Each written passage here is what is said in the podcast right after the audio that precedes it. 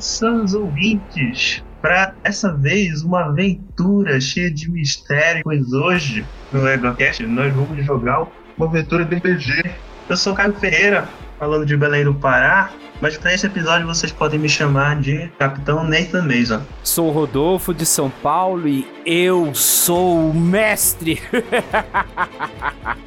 eu sou o João Paulo de Curitiba e nessa aventura você é o Yakov Zeldovich, um bielorrusso. Eu sou o João Paulo de Brasília e vocês podem me chamar hoje de Pietro Piazza.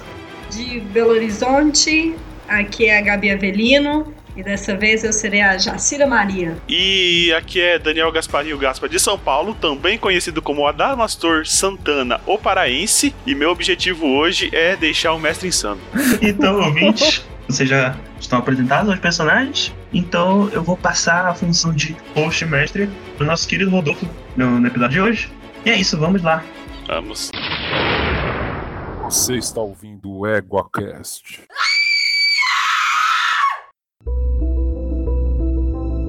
Nós estamos em 1989, no ápice da Guerra Fria. É, todos vocês são de diferentes nacionalidades e, de alguma forma, vocês são referências é, nas áreas de atuação de vocês. É, vocês todos receberam um convite, entre aspas, com uma cara de intimação com passagens pagas para estarem nos Estados Unidos dentro de um centro militar para conversar sobre um caso ocorrido em uma cidade americana que desconfia-se até então que tenha sido um ataque russo. Essa foi a única informação que foi dada para vocês. Vocês saíram de diferentes partes do mundo é, ou de diferentes estados do, do, dos Estados Unidos. Depois vocês vão colocar, explicar para nós pra onde, onde, onde cada um de vocês estavam e o que vocês estavam fazendo. E nesse momento, todos vocês estão reunidos numa antessala de um quartel,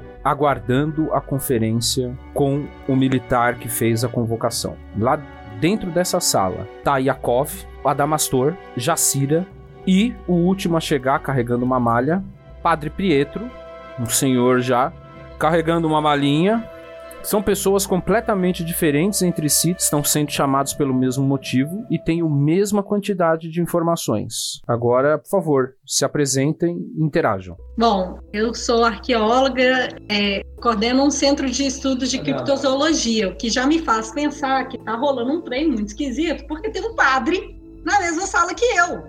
Em poucas situações, a minha área de estudo se encontra com o padre. Já fico preocupada, já penso aqui, eu comigo mesma, nas minhas origens mineiras de governador Valadares, o que, que eu vou arrumar na estranha, né? Então eu fico aqui meio receosa e tal, tenho aqui é, uma arma comigo, né, para fazer valer minhas habilidades de atiradora, mas eu tô aqui meio quieta vendo o que, que, que vai dar esse trem esquisito.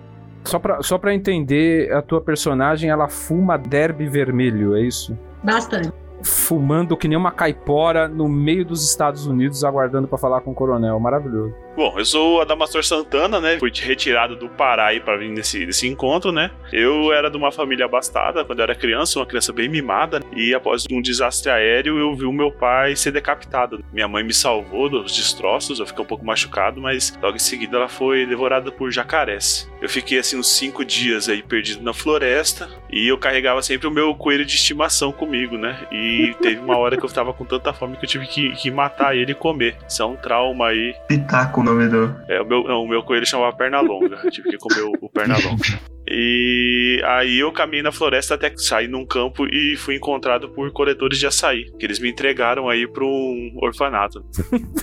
aí eu, eu consegui fugir do orfanato e me juntei a um circo itinerante. E aí comecei, né, vendendo pipoca, não sei o que, até conseguir virar um domador de leão. Só que nessas daí eu perdi minha mão esquerda, né, que o leão comeu.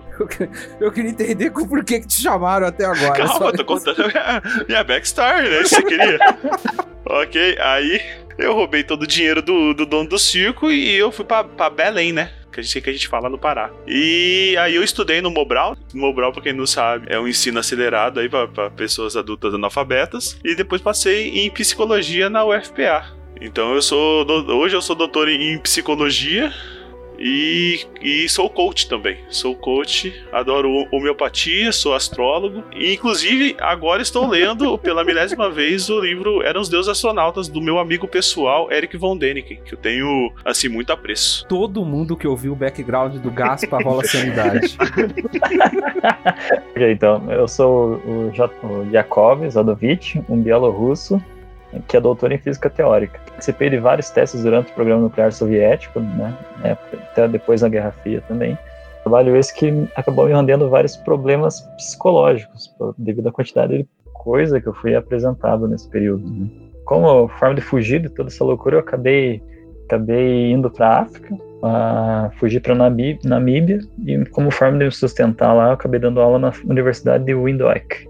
É, só que acaba sendo ainda devido a tudo que eu já vi no passado, ainda tem um pouco de tormento na minha, minha vida, principalmente na parte psicológica, então eu acabei, apesar de ser físico teórico, acabei tendendo um pouco para o lado da espiritualidade, mas mais como uma forma assim de tentar seguir em frente do que de fato acreditar no que acontece, né, nas religiões em si. Por isso que eu estou nessa sala sentado agora e inicialmente tentando entender o que está acontecendo, e como eu sei que é um problema possível ataque russo eu também tô achando meio estranho e olhando totalmente torto pro, pro padre da sala. e o, Dom Pietro percebe e vai, Dom Pietro, se apresente. Eu sou Pietro Fias. Eu sou nascido numa família mafiosa italiana, uh, onde a gente vivia até a instalação do fascismo, onde a gente teve que sair refugiado para os Estados Unidos. Nos Estados Unidos eu fui convocado para a Segunda Guerra, onde eu lutei e isso causou muitos traumas e de certa forma me deixou muito chocado. Minha família, como tinha contatos com pessoas no Vaticano, eles acabaram me enviando para lá para de uma certa forma me curar.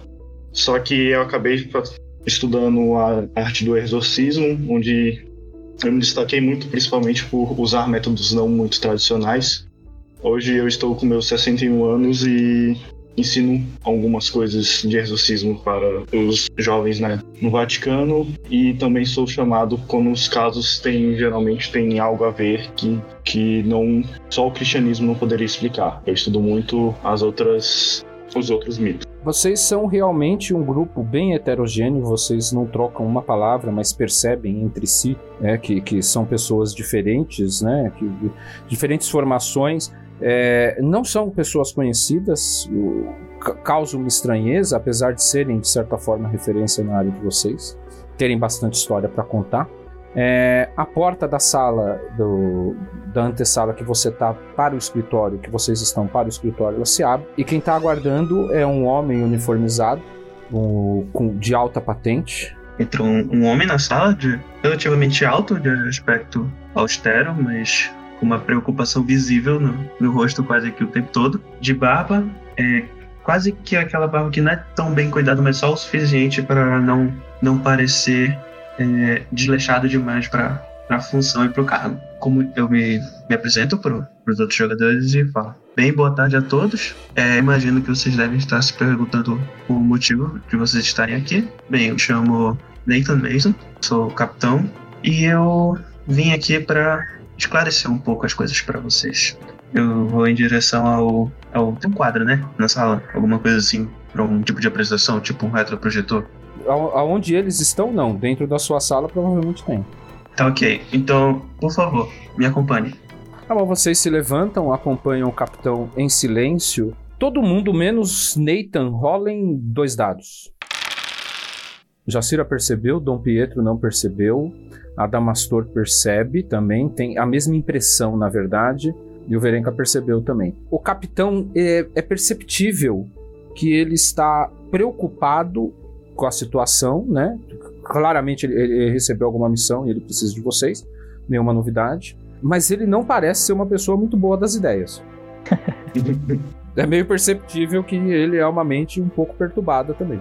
Todos conseguem perceber. Todos não, menos o Pietro. Pro, pro padre tá tudo certo. Já viu coisa pior. Ele veio dar benção no tanque de guerra, provavelmente. Só mais um dia comum. Vocês vão, vão tomar os seus, os seus lugares e o capitão vai tomar a palavra. Pois bem, é, como vocês devem saber, vocês foram chamados aqui para investigar um incidente incomum que ocorreu aqui no país, mais precisamente na cidade de Innsmouth, é, no estado de Rhode Island. Eu não sei se vocês conhecem a cidade. Me surpreenderia se conhecessem, pois é uma cidade bem pequena, portuária, poucas pessoas fora do estado conhecem, mas enfim. O governo desconfia de que tenha ocorrido um ataque nuclear na cidade. É, e, mas como se isso não fosse estranho o suficiente, temos mais alguns detalhes que tornam a situação ainda mais estranha. Não encontramos nenhum sinal de radiação na cidade. Nada foi captado nos nossos radares que pudessem indicar qualquer atividade do, dos soviéticos. Porém, a cidade, todos os habitantes da cidade estão mortos. E uma coisa que pode perturbar vocês um pouco é que os relatos dos nossos agentes, pelo qual eu fiz questão que o Dr. Zeldovich estivesse aqui entre nós hoje. É, um outro detalhe curioso é que, próximo à explosão, nós interceptamos um, um motorista de caminhão que, que foi detido por tentar furar o bloqueio que implementamos na cidade. Ele portava algumas caixas, alguns caixões de aço soldado e disse que estava levando eles para uma fazenda do, do tal Sr. Ward. Nós, bem, nós decidimos investigar as caixas e o que encontramos foram alguns corpos em estado avançado de decomposição e alguns artefatos estranhos. Bem, é, a nossa curiosidade pelos artefatos foi o que nos motivou a chamar a doutora Maria aqui presente. Também fiz questão de chamar doutor Santana e Dom Pietro para participarem da comitiva, porque eu acho que são assuntos bem curiosos, que talvez seja de boa ajuda. Tem outros que não questionam um pouco, a decisão de chamar Dom Pietro e o, e doutor Santana, mas sigamos. Enfim, a nossa missão é, é de ir para a cidade investigar o que, que está acontecendo. Eu, eu, do canto da sala, pego, levanto a mão, não falar nada e espero, espero a atenção do capitão. Pois bem, doutor Zeldovich? É, inicialmente, acham que pode ser um ataque nuclear, mas porque houve uma explosão, porém, pela sua descrição, as pessoas continuam na cidade. Não, não aparenta ser uma bomba atômica. É, sim, os corpos não foram evaporados. Os corpos estão presentes, mas eles estão cobertos por, esse, por essa espécie de fogo-fato. Então a gente, sendo bem franco com vocês, não temos ideia do que pode, do que pode ser. Eu, eu levanto o meu cotoco. Eu levanto a sobrancelha, mas ignoro, apesar de, de ter ficado visivelmente desconfortável com isso. Mas alguém fala alguma coisa? Ué, eu levantei pra falar, né? o cara me ignorou, velho. levantou o cotoco, velho. Ah, tá. Perdão, eu pensei que fosse o, o, o cotoco do dedo. Enfim, tá. Eu, eu olho pra isso, falo sim. Achou que eu tava dando dedo pra você? É, eu achei isso. eu achei que você olhou desconfortável porque estava com preconceito. É, eu também achei. Tá. Não, não, não. Doutor Santana? Existe alguma possibilidade de esse ataque não ser os russos e ser, na verdade, algum antigo astronauta que veio aí pra, pra terminar aí os serviços que eles começaram lá no Antigo Egito? O Dr. Yakov nessa hora tá muito desconcertado. Bem, agora respondendo o Dr. Santana. Bem, Dr. Santana, eu pessoalmente tenho as minhas dúvidas quanto ao astronauta antigo, mas eu mesmo presenciei coisas estranhas, por assim dizer, durante a minha carreira, então eu prefiro não descartar Bom, nenhuma vou te deixar aqui com esse, com esse livrinho aqui. Aí eu puxo um do- uma das cópias que eu tenho do Eram Deus Astronautas, que eu carrego várias, né, pra dar de presente. E, e dou pra eles de presente. Entrega girando no cotoco, né? No momento que o Adamastor faz isso, eu como tipo um, um estudioso de mitos fora do cristianismo, eu começo a olhar pra ele. Essa história eu não vi. E mestre, eu quero tipo olhar na- nas minhas escrituras da igreja e tudo mais pra saber o porquê que chamaram o exorcista pra cá. Você, você, você olha, né? Você faz uma olhada rápida, porque todos vocês estão na sala ali. Mas, na verdade, a igreja atendeu ao pedido por questões diplomáticas, né? Os Estados Unidos, ele não é uma, ele é uma base católica importante, a não ser de ser, a- a- apesar de não ser a principal religião, e dado as situações que rolam por baixo do pano na igreja, a igreja não costuma contrariar muito pedidos do governo né? Coisas que ficariam famosas mais para frente, no caso Spotlight, por exemplo. Então a igreja te mandou, mas ela não tem a a igreja propriamente dita, ela não acha que isso seja caso de exorcismo e, e, e- ela não consegue entender por que chamaram um padre para esse tipo de, de investigação. Mas o exército americano principalmente o, o Capitão Nathan, ele é conhecido por ter por ser uma pessoa muito pouco ortodoxa. Então, como o, e, como, e como ele costuma dar resultado, a pouca ortodoxia dele acaba não sendo questionada. Então, pediram e você foi. Entendi. Eu levanto a mão e pergunto, antes do, Dr. Nate, do Capitão Nathan me dar a palavra, eu pergunto para ele quando que eu vou ver o material que ele falou que tinha para eu ver, que me chamaram por conta do, do material, e cadê? É, quando? É, quando a gente vai ter? Tá, é, na cidade? Tá aqui? Como é que é? Sim, nós veremos o material na cidade. É, Yakov, Yakov, você não precisa rolar dado. Você não precisa rolar dado. Você tem certeza que você se meteu numa enrascada na terceira idade, cansado de tudo que você passou na vida. Você tem certeza que chamaram um bando de gente louca, você é a única pessoa séria aí, e esse, esse capitão tá mais pra lá que pra cá também nas ideias dele de era Deus astronauta. Eu tô. eu vou acender um charuto vendo essa cena e ficar fumando. Eu tenho outra pergunta. É, foram feitos algum tipo de testes com as pessoas que tá com esse fogo fato para ter certeza? Tipo, já foi feito algum tipo de ensaio, algum tipo de teste para saber se pode ter sido originado pelo que esse tipo de combustão nas pessoas? Isso será conduzido pelo senhor quando chegarmos na cidade. O nosso briefing é isso. Vocês podem ir recolher os seus aposentos e amanhã cedo estaremos de, de partida para a cidade capitão fala isso andando no centro de uma mesa em formato de U e distribuindo pastas para vocês com a pouco material que, que, que, foi liberado sobre o, o evento. As forças armadas já sitiaram o local, bloquearam o local, como ele disse, né? Inclusive teve uma tentativa de furo do bloqueio, que foi pego o cara que estava com o corpo em caixão de ferro dentro do carro, e já montaram um acampamento. Então, como pediu o capitão, vocês descansam no outro dia vocês pegam um voo direto. Esse voo dura em torno de três horas.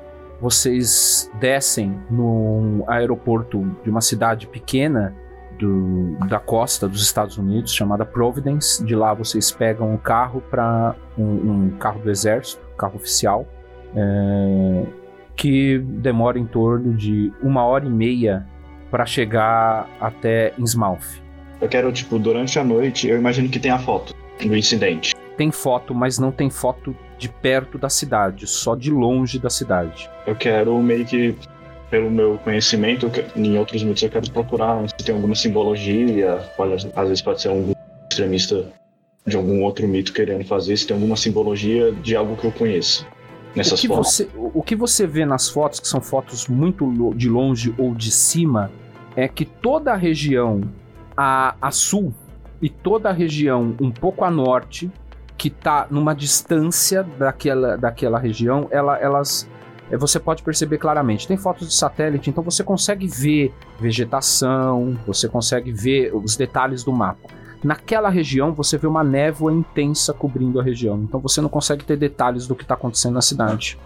É, nas fotos de satélite. E nas fotos de terra, você consegue ver a cidade de fundo, nenhuma é de dentro da cidade, todas são de arredores e você percebe que são fotos que estão com uma, um tom cinza por causa da névoa.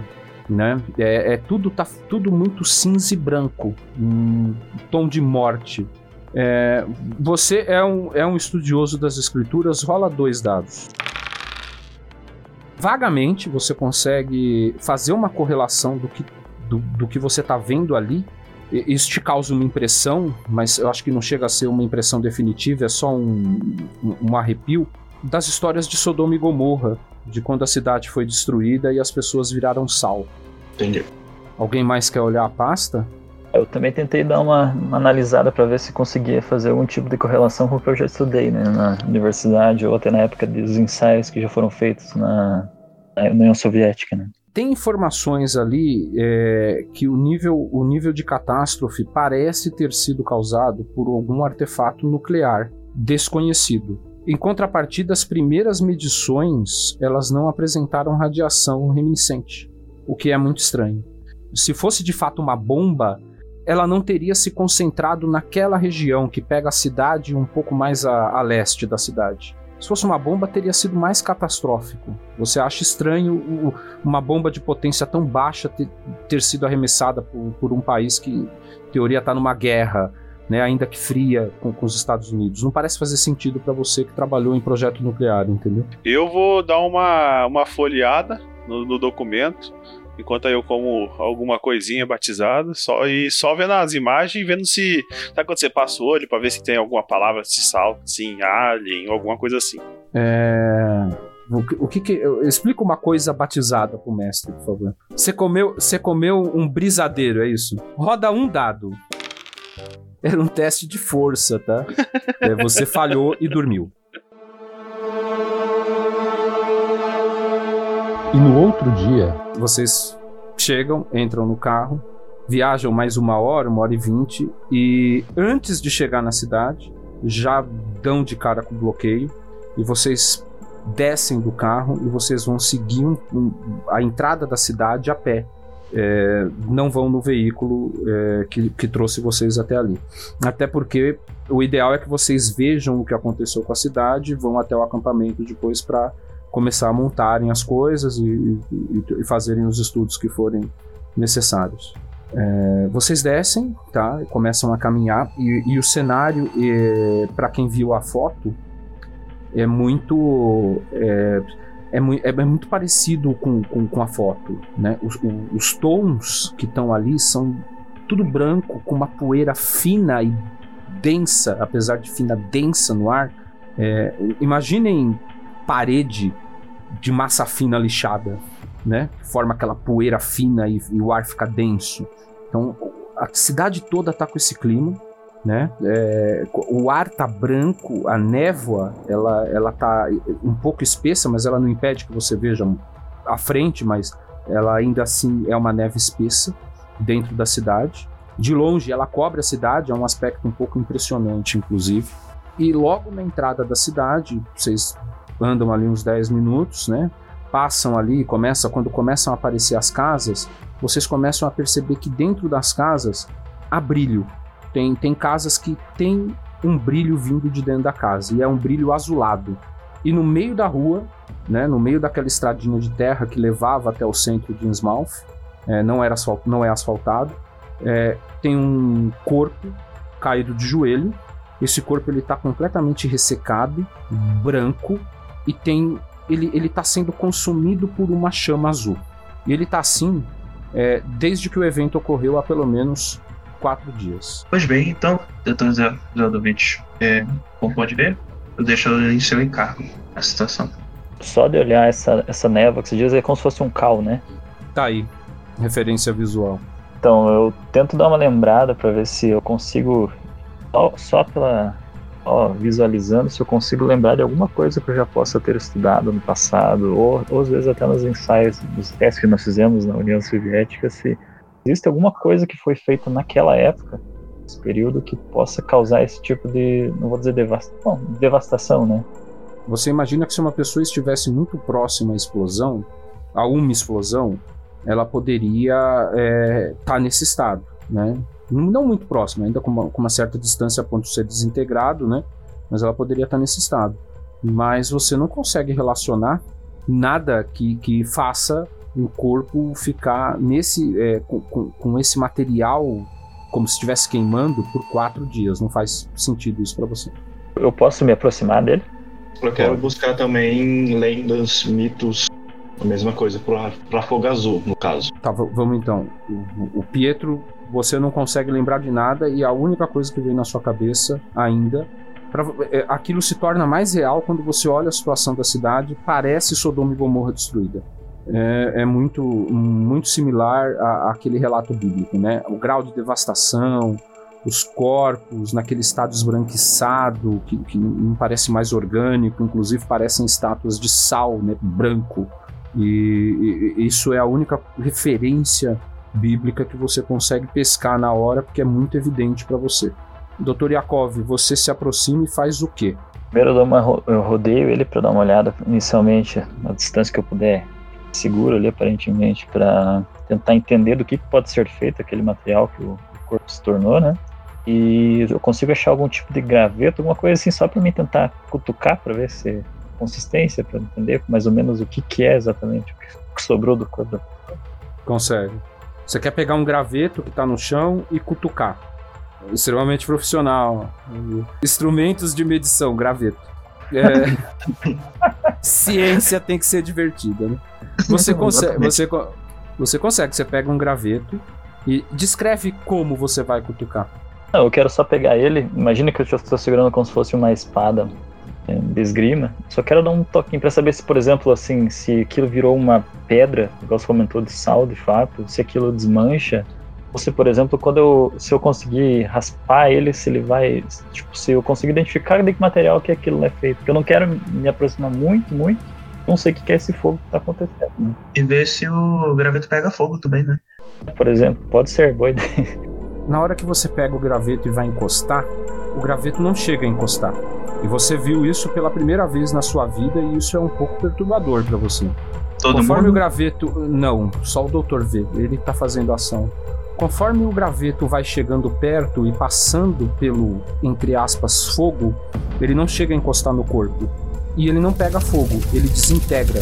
É, é, Ele desintegra. Você diz, é, mas só pra eu entender de volta, por exemplo, mesmo todo, todo, todo o corpo então tá pegando fogo, né? É isso. né? To- todo o corpo está envolvido Ah, com uma imagem de referência e conforme o graveto vai encostar, você não chega a tocar o corpo. Ele vai desintegrando conforme ele vai chegando perto desse fogo. Então, já na hora que eu percebo isso aí, eu já solto o graveto e dou uns quatro passos pra trás e fico olhando meio atônito pra, pra corpo. Eu vou chegar do lado dele aqui, porque ele é físico, né? Ele vai entender das, das coisas. Do- Doutor Yakov, é, você não pode usar um, um, um- um pedaço de pau pra cutucar o fogo, ele queima. Tem que usar um negócio mais resistente. O senhor é físico, o senhor deveria entender isso. O problema é que ele não queimou, meu amigo. Vou fazer experimento você também. O Dr. Yakov tá, tá, tá, tá bem, bem perturbado, tá bem perturbado, mas curioso sobre o caso. Tem algum ferro, alguma coisa perto, ô, ô mestre? Rola, rola dois dados. Né? Tem, você acha um- um- uma barra de, de, de ferro jogada perto de uma das casas. Eu pego com a minha mão boa, né? E aí eu falo pro Yakov, eu falo, ó, vê como faz. Aí eu vou dar um cutucão. Tá, você vai dar um, um cutucão com alguma energia ou só vai cutucar? Cara, eu vou só cutucar, tipo, tipo um, um totozinho, sabe? Tá, acontece a mesma coisa, mas agora você e o Yakov. Todo mundo rola, rola dois dados que tá todo mundo mais atento agora. O Yakov tava de costas e, e já tava. Já, tava, eh, eh, já, já viu, estava de costas, então ele não vê isso acontecer. Ele não vê isso acontecer de novo. Mas todo mundo agora percebe, conforme a barra de ferro vai encostar no corpo e ela passa pelaquela aura, pela energia dissipando do que parece ser fogo, ela não queima, ela não avermelha, ela simplesmente se desfaz. Aí eu solto, eu solto ela assim pra não pegar na minha mão. E já grito, é, agora que o negócio derreteu. Eu quero pegar uma pedra e tacar. Eu me viro daí pra ver o que aconteceu também. Eu imagino que tem alguma pedrinha pequenininha e tudo mais, eu quero pegar uma pedra e tacar no corpo. Você vai tacar uma pedra no corpo? Vou. Que vândalo! Tá bom, você não precisa nem rolar dado. Você taca a pedra e a pedra ela se desmancha. Quando ela parece que vai bater, ela se desmancha. Caramba, pode. Como é que essa. É, bem, satisfeitos? Todos satisfeitos já? Ah, senhor Capitão Nathan, você poderia me levar na igreja local? Eu queria acompanhar a visita à igreja. Bem, então vamos todos para lá. O capitão tem ali dois, dois soldados com ele, né? E, e- e eles têm o mapa da cidade. O acampamento está montado um pouco mais para frente. Já veio um carro já ao encontro de vocês também. E eles guiam vocês até a igreja. São 10 minutos a pé. Só que o que vocês veem chegando lá, na verdade, é que aquilo não é uma igreja.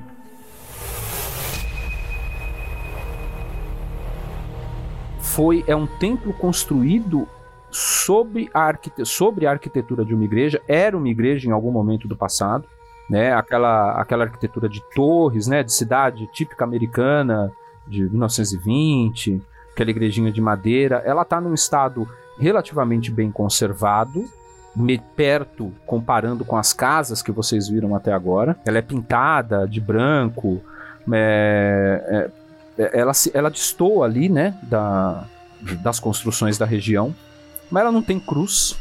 Ela tem uma nave relativamente, vocês percebem de fora, pequena. Não, não tem nenhum indicativo religioso e ela é escura dentro, né? Ela é muito escura dentro. Ela não tem vitrais também, não tem janelas.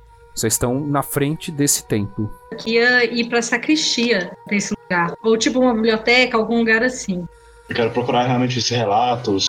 Se era uma igreja, eu imagino que os padres mantenham relatos de missa, relatos de qualquer caso que aconteça na cidade que envolvam um cunho religioso. Eu quero começar a ler. Padre Pietro, rola dois dados. Você vai consultar seus livros e seus históricos.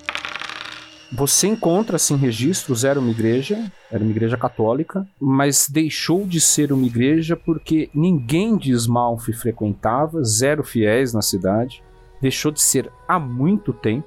Em 1923 deixou de ser uma igreja. A igreja vendeu aquela construção que era da igreja e você não tem é, relatos de igrejas na região de Innsmouth.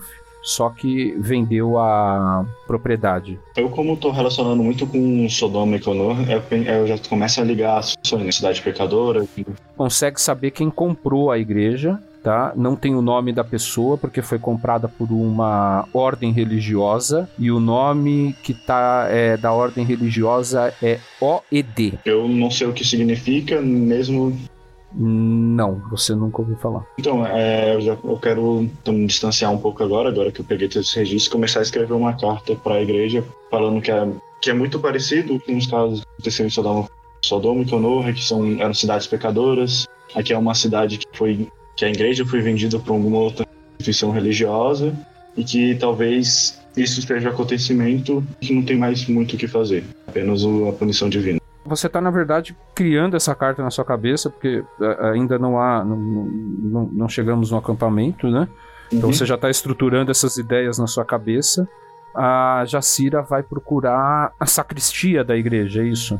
É, eu tava procurando dois sacristia para eu poder encontrar é, algumas coisas que falassem a respeito das práticas religiosas, mas aí entender quais são as práticas religiosas da comunidade, não necessariamente católica, nas práticas religiosas da comunidade. Por isso eu pensei na sacristia.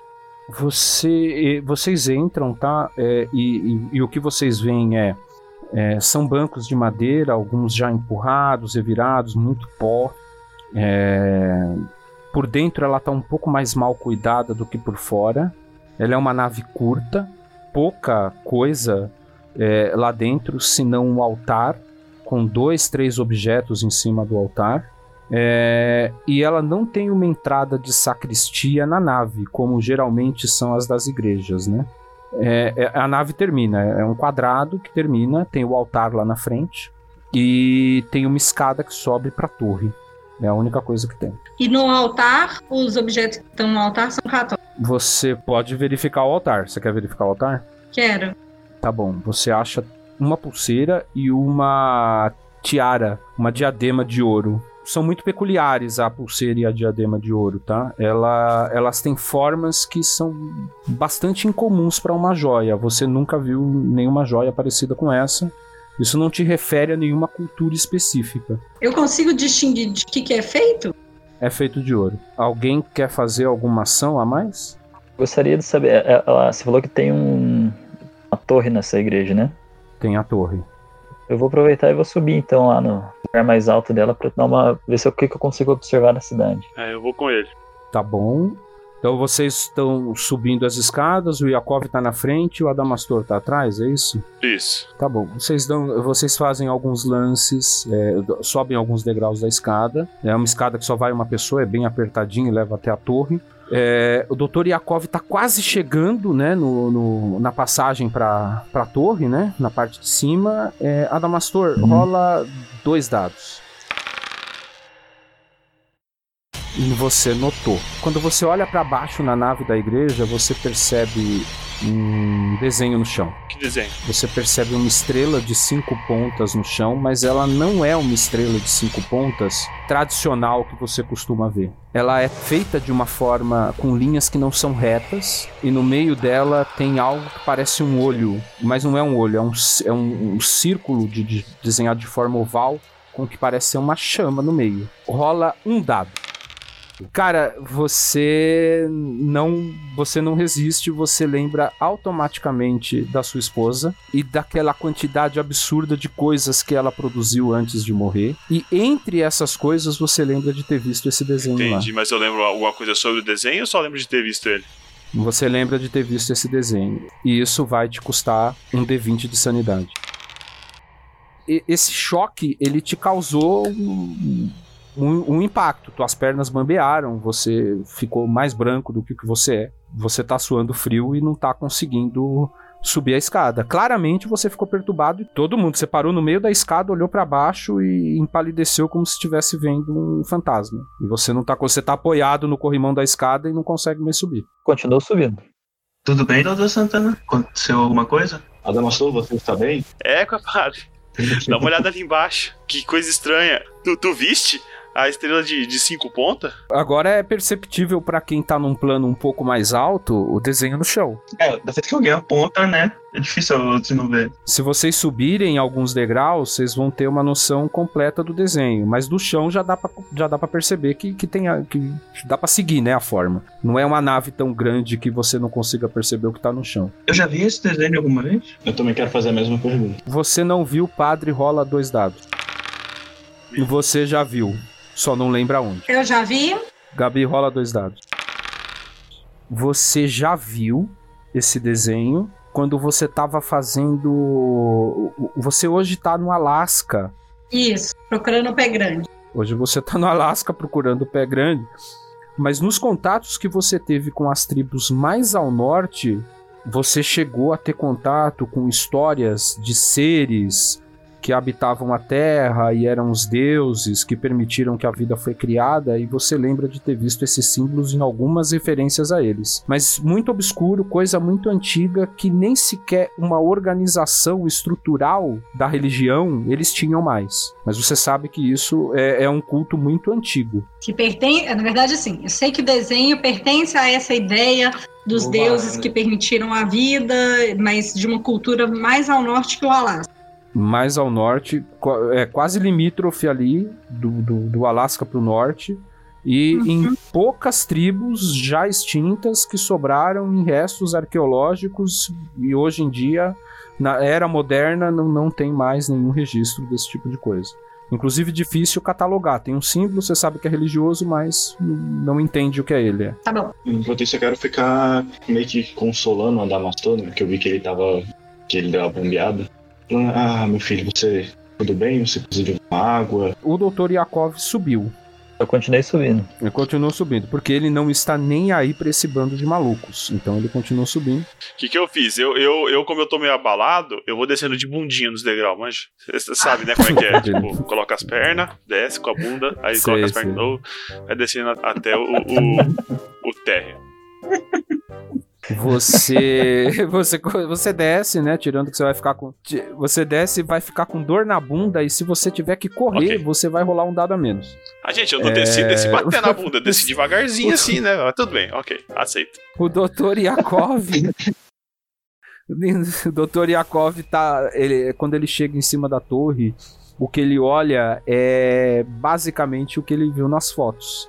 Só que muito mais aterrorizador, porque no meio da névoa é possível ver muito ponto azul pela rua e dentro das casas. E agora vocês sabem o que aquela luz do início da entrada da cidade em algumas casas significa. São os corpos dos habitantes. A cidade está completamente devastada, vários pontos azuis no meio da névoa.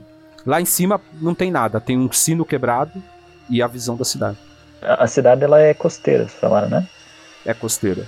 E também pro lado do, do, do mar, rio que for ali, não tem nada diferente também. Tem uma névoa que vai até um rochedo no meio do, do lago, mas. no meio do rio, no meio do mar. Uma ilha, né, próxima, mas depois parece dissipar. E pro meio da água também não tem luz nem nada. Não, você não vê luz no meio da água. Bom, então eu retorno. É, eu vi o símbolo também. Você viu. Pra você é uma estrela de cinco pontas e estrela de cinco pontas é coisa de satanista. Tipo, você não tem zero conhecimento disso. Mas você percebe uma movimentação lá embaixo. O Adamastor tá sentado ainda, com, com a cara um pouco branca. O pessoal tá se movimentando. Você percebe que algo ocorreu quando você subiu. Eu pergunto pra ele então, foi? Viu um alien? Na verdade, eu acho, eu acho que tem alguma coisa relacionada com esse símbolo. Alguém, por algum acaso, gostaria de explicar o que esse símbolo significa? Eu já vi em pesquisas antigas, mas eu não sei direito. É, eu já tive contato em algumas é, escavações, mas é, são coisas muito. são informações muito dispersas. Diz a respeito do, é, da criação da vida e uns deuses muito antigos, mas a gente não tem essas informações escritas, é, é tradição oral que foi passada, e aí o que eu lembro da situação é que por um acaso a gente encontrou o símbolo e um dos líderes lá da comunidade que estava lá com a gente comentou que, sei lá, o avô, bisavô, tinha falado com ele que significava deuses antigos e a criação da vida, mas assim, é, é história contada. Não é. A gente não tem registro de que de fato significa isso. Entendo. Ô, mestre, tem algum lugar que eu saiba que, tipo, isso pode me dar alguma ideia para ir para algum lugar? Não, a, a, única coisa que você tem certeza é que, de novo, na sua vida, você acertou em chamar esse grupo de pessoas que ninguém, a princípio, bota fé. Porque você chama a maior quantidade de maluco possível e, aparentemente, tu, teu palpite tinha razão. Há algo por trás que você não sabe explicar. Mas ali, ali especificamente, não há mais nada. Tem os artefatos, não sei se vocês querem levar ou não, e, e o símbolo no chão que causou essa reação. Eu quero levar os, os, artefatos, sim. Eu, eu só pego um caderninho de anotação que eu tenho e faço o, o, o desenho. Eu peço autorização para a Jacira para eu poder tirar fotos para colocar no relatório. Só não encosta, tem que ver com os olhos. Bem, então, senhores, acho que podemos ver então esses artefatos em um lugar mais comum. Vamos... comum. A cidade inteira tá pegando um fogo que não acaba nunca, vamos pra um lugar comum. No acampamento. Boteco. Ô, ô, ô, ô, chefe. Ô, mestre, eu posso ter um, um, saquinho na minha bolsa? Tá. Um saquinho? Eu pego... Como? Pode. Saquinho do quê? Um ziplock. Eu, não, eu pego um pouco do pó e coloco no saquinho. Ok. Vocês vão até o acampamento, o, a base já está montada. Tem alguns militares lá, não parecem ser muitos, né? Mas já tem um número considerável montando a base. No meio do caminho, vocês passam por diversos corpos na rua, todos eles na mesma situação. Várias casas, as casas sempre seguindo o mesmo padrão: desolada, casa caindo de madeira. A maresia já estava deixando as, a, a madeira meio, meio oca, meio podre. A cidade tinha zero cuidado. O edifício mais bem cuidado que vocês viram até agora foi a foi o templo. Bom, na, na, no acampamento vocês conseguem se reunir na tenda e algumas das dúvidas que vierem aparecer sobre a cidade, o local, podem ser tiradas. Então, por exemplo, você descobre que Smalf não tem recenseamento desde 1927. Então, não se sabe ao certo quantas pessoas moram, nem a faixa etária das pessoas. Mas o que te chama a atenção é que você não vê criança na cidade. Eu quero perguntar para os soldados se eles conseguiram identificar quem era a pessoa que furou o bloqueio. Senhor, ele é um morador de uma cidade próxima que diz ter sido contratado para fazer carregamentos do porto até a fazenda do Sr. Ward. Os carregamentos chegavam uma vez a cada dois ou três meses nos caixotes lacrados. E apesar do nosso interrogatório, ele disse que não sabia do conteúdo da carga até hoje. Eu chego perto do, do, do capitão e falo: Ô Nathan, como assim tinha corpos em caixotes? Que história é essa? Eu expliquei para você isso no briefing, doutor Santana. Ele tava lendo o livro Eram Deus dos Astronautas e não prestou atenção, velho. Eu realmente não prestei atenção que tinha corpo no caixote. Ah, que loucura. Dormiu na aula total. Bom, vou ficar quieto, vou sentar do lado do, do Pietro e vou começar a falar para ele. Sabia que Jesus Cristo pode ter sido um alien? Puta, né?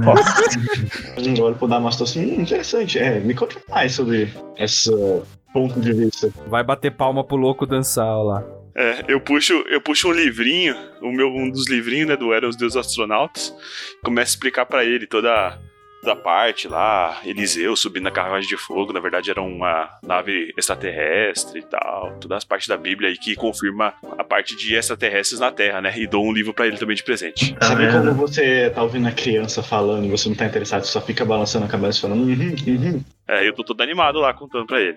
Eu tô desse jeito, tipo, eu, tô, eu vi que ele ficou animado, tô deixando ele falar, mas. Meu Deus do céu.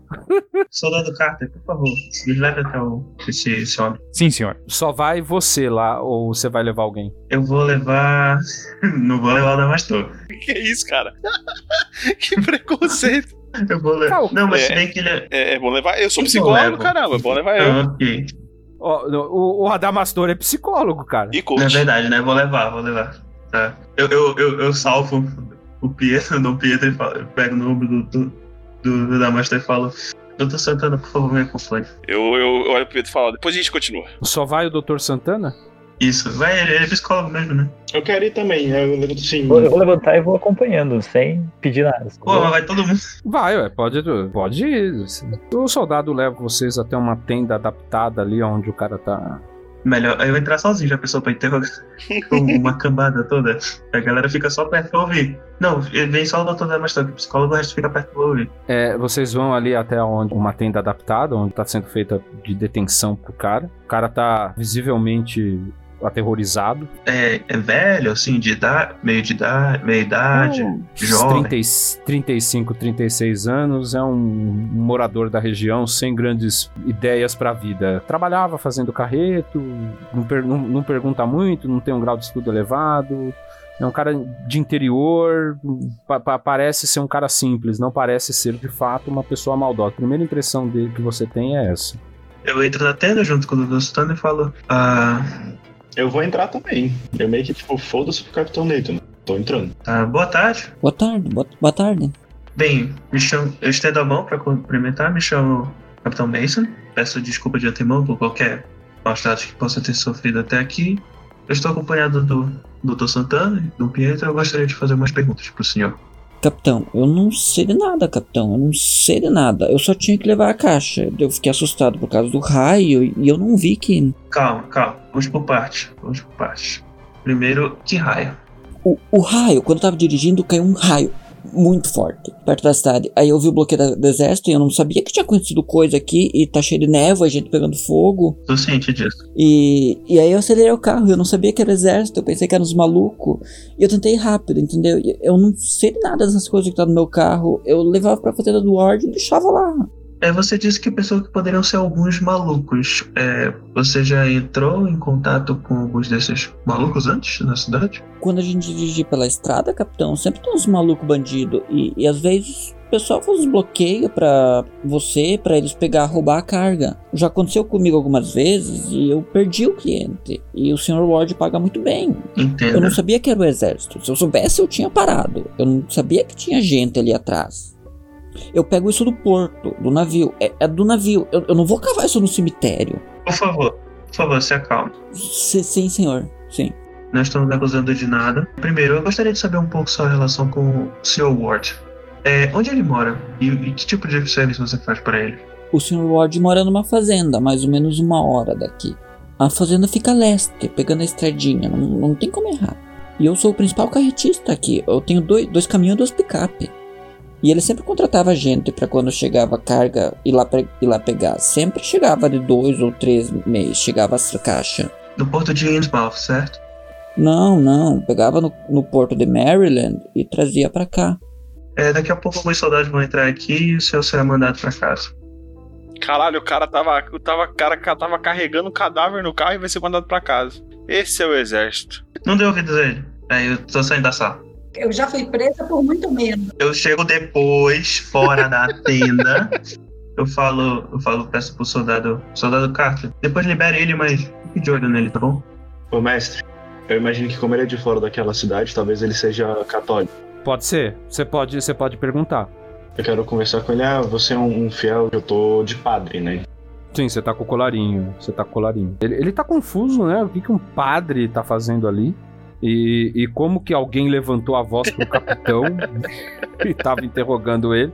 Nós falamos assim, não, você é um fiel da minha igreja, eu, eu vejo que você está passando por muita coisa, você quer desabafar perante os olhos de Deus? Eu sou católico sim, seu padre, mas me- meu Deus, eu nunca fiz nada de errado na minha vida. Eu não sabia que eu tava carregando esses corpos. Eu não sei o que ele fazia com isso. Eu não tenho culpa, eu só tava trabalhando. Eu, eu não sei mesmo, seu padre. E sobre o Sr. Warren? Eu ah, imagino que o senhor tem um pouco mais de contato, já que você faz tantas entregas. Você poderia me dizer mais sobre ele? Se ele é um homem temente a Deus, se... Eu não conheço o Sr. Ward. Ele me contratou para entregar as caixas sempre que chegassem. Ele sempre me pagou bem, pagava até antecipado.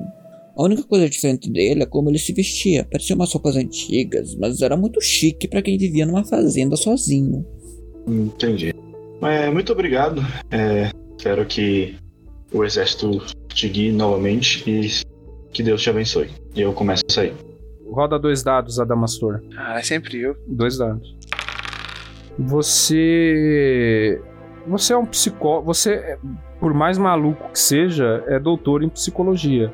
Você percebe que aparentemente ele não apresentava sinais de uma pessoa que está disfarçando uma mentira. Ele parecia bem sincero no que ele estava falando. Eu olho pro capitão e falo: aparentemente ele não aparenta, aparenta sinais de que está mentindo. Parece que ele está falando a verdade. Não tenho muita desconfiança dele, mas vou garantir que os soldados fiquem de olho nele por um tempo só por precaução. Porque nós temos um amigo dele para visitar agora. Sim. Não, mas não querendo falar o que você tem que fazer no seu serviço, mas lá no Brasil, é, transportar corpo é crime. Não sei, né? Mesmo se o cara não sabe. Entendo, mas eu creio que são.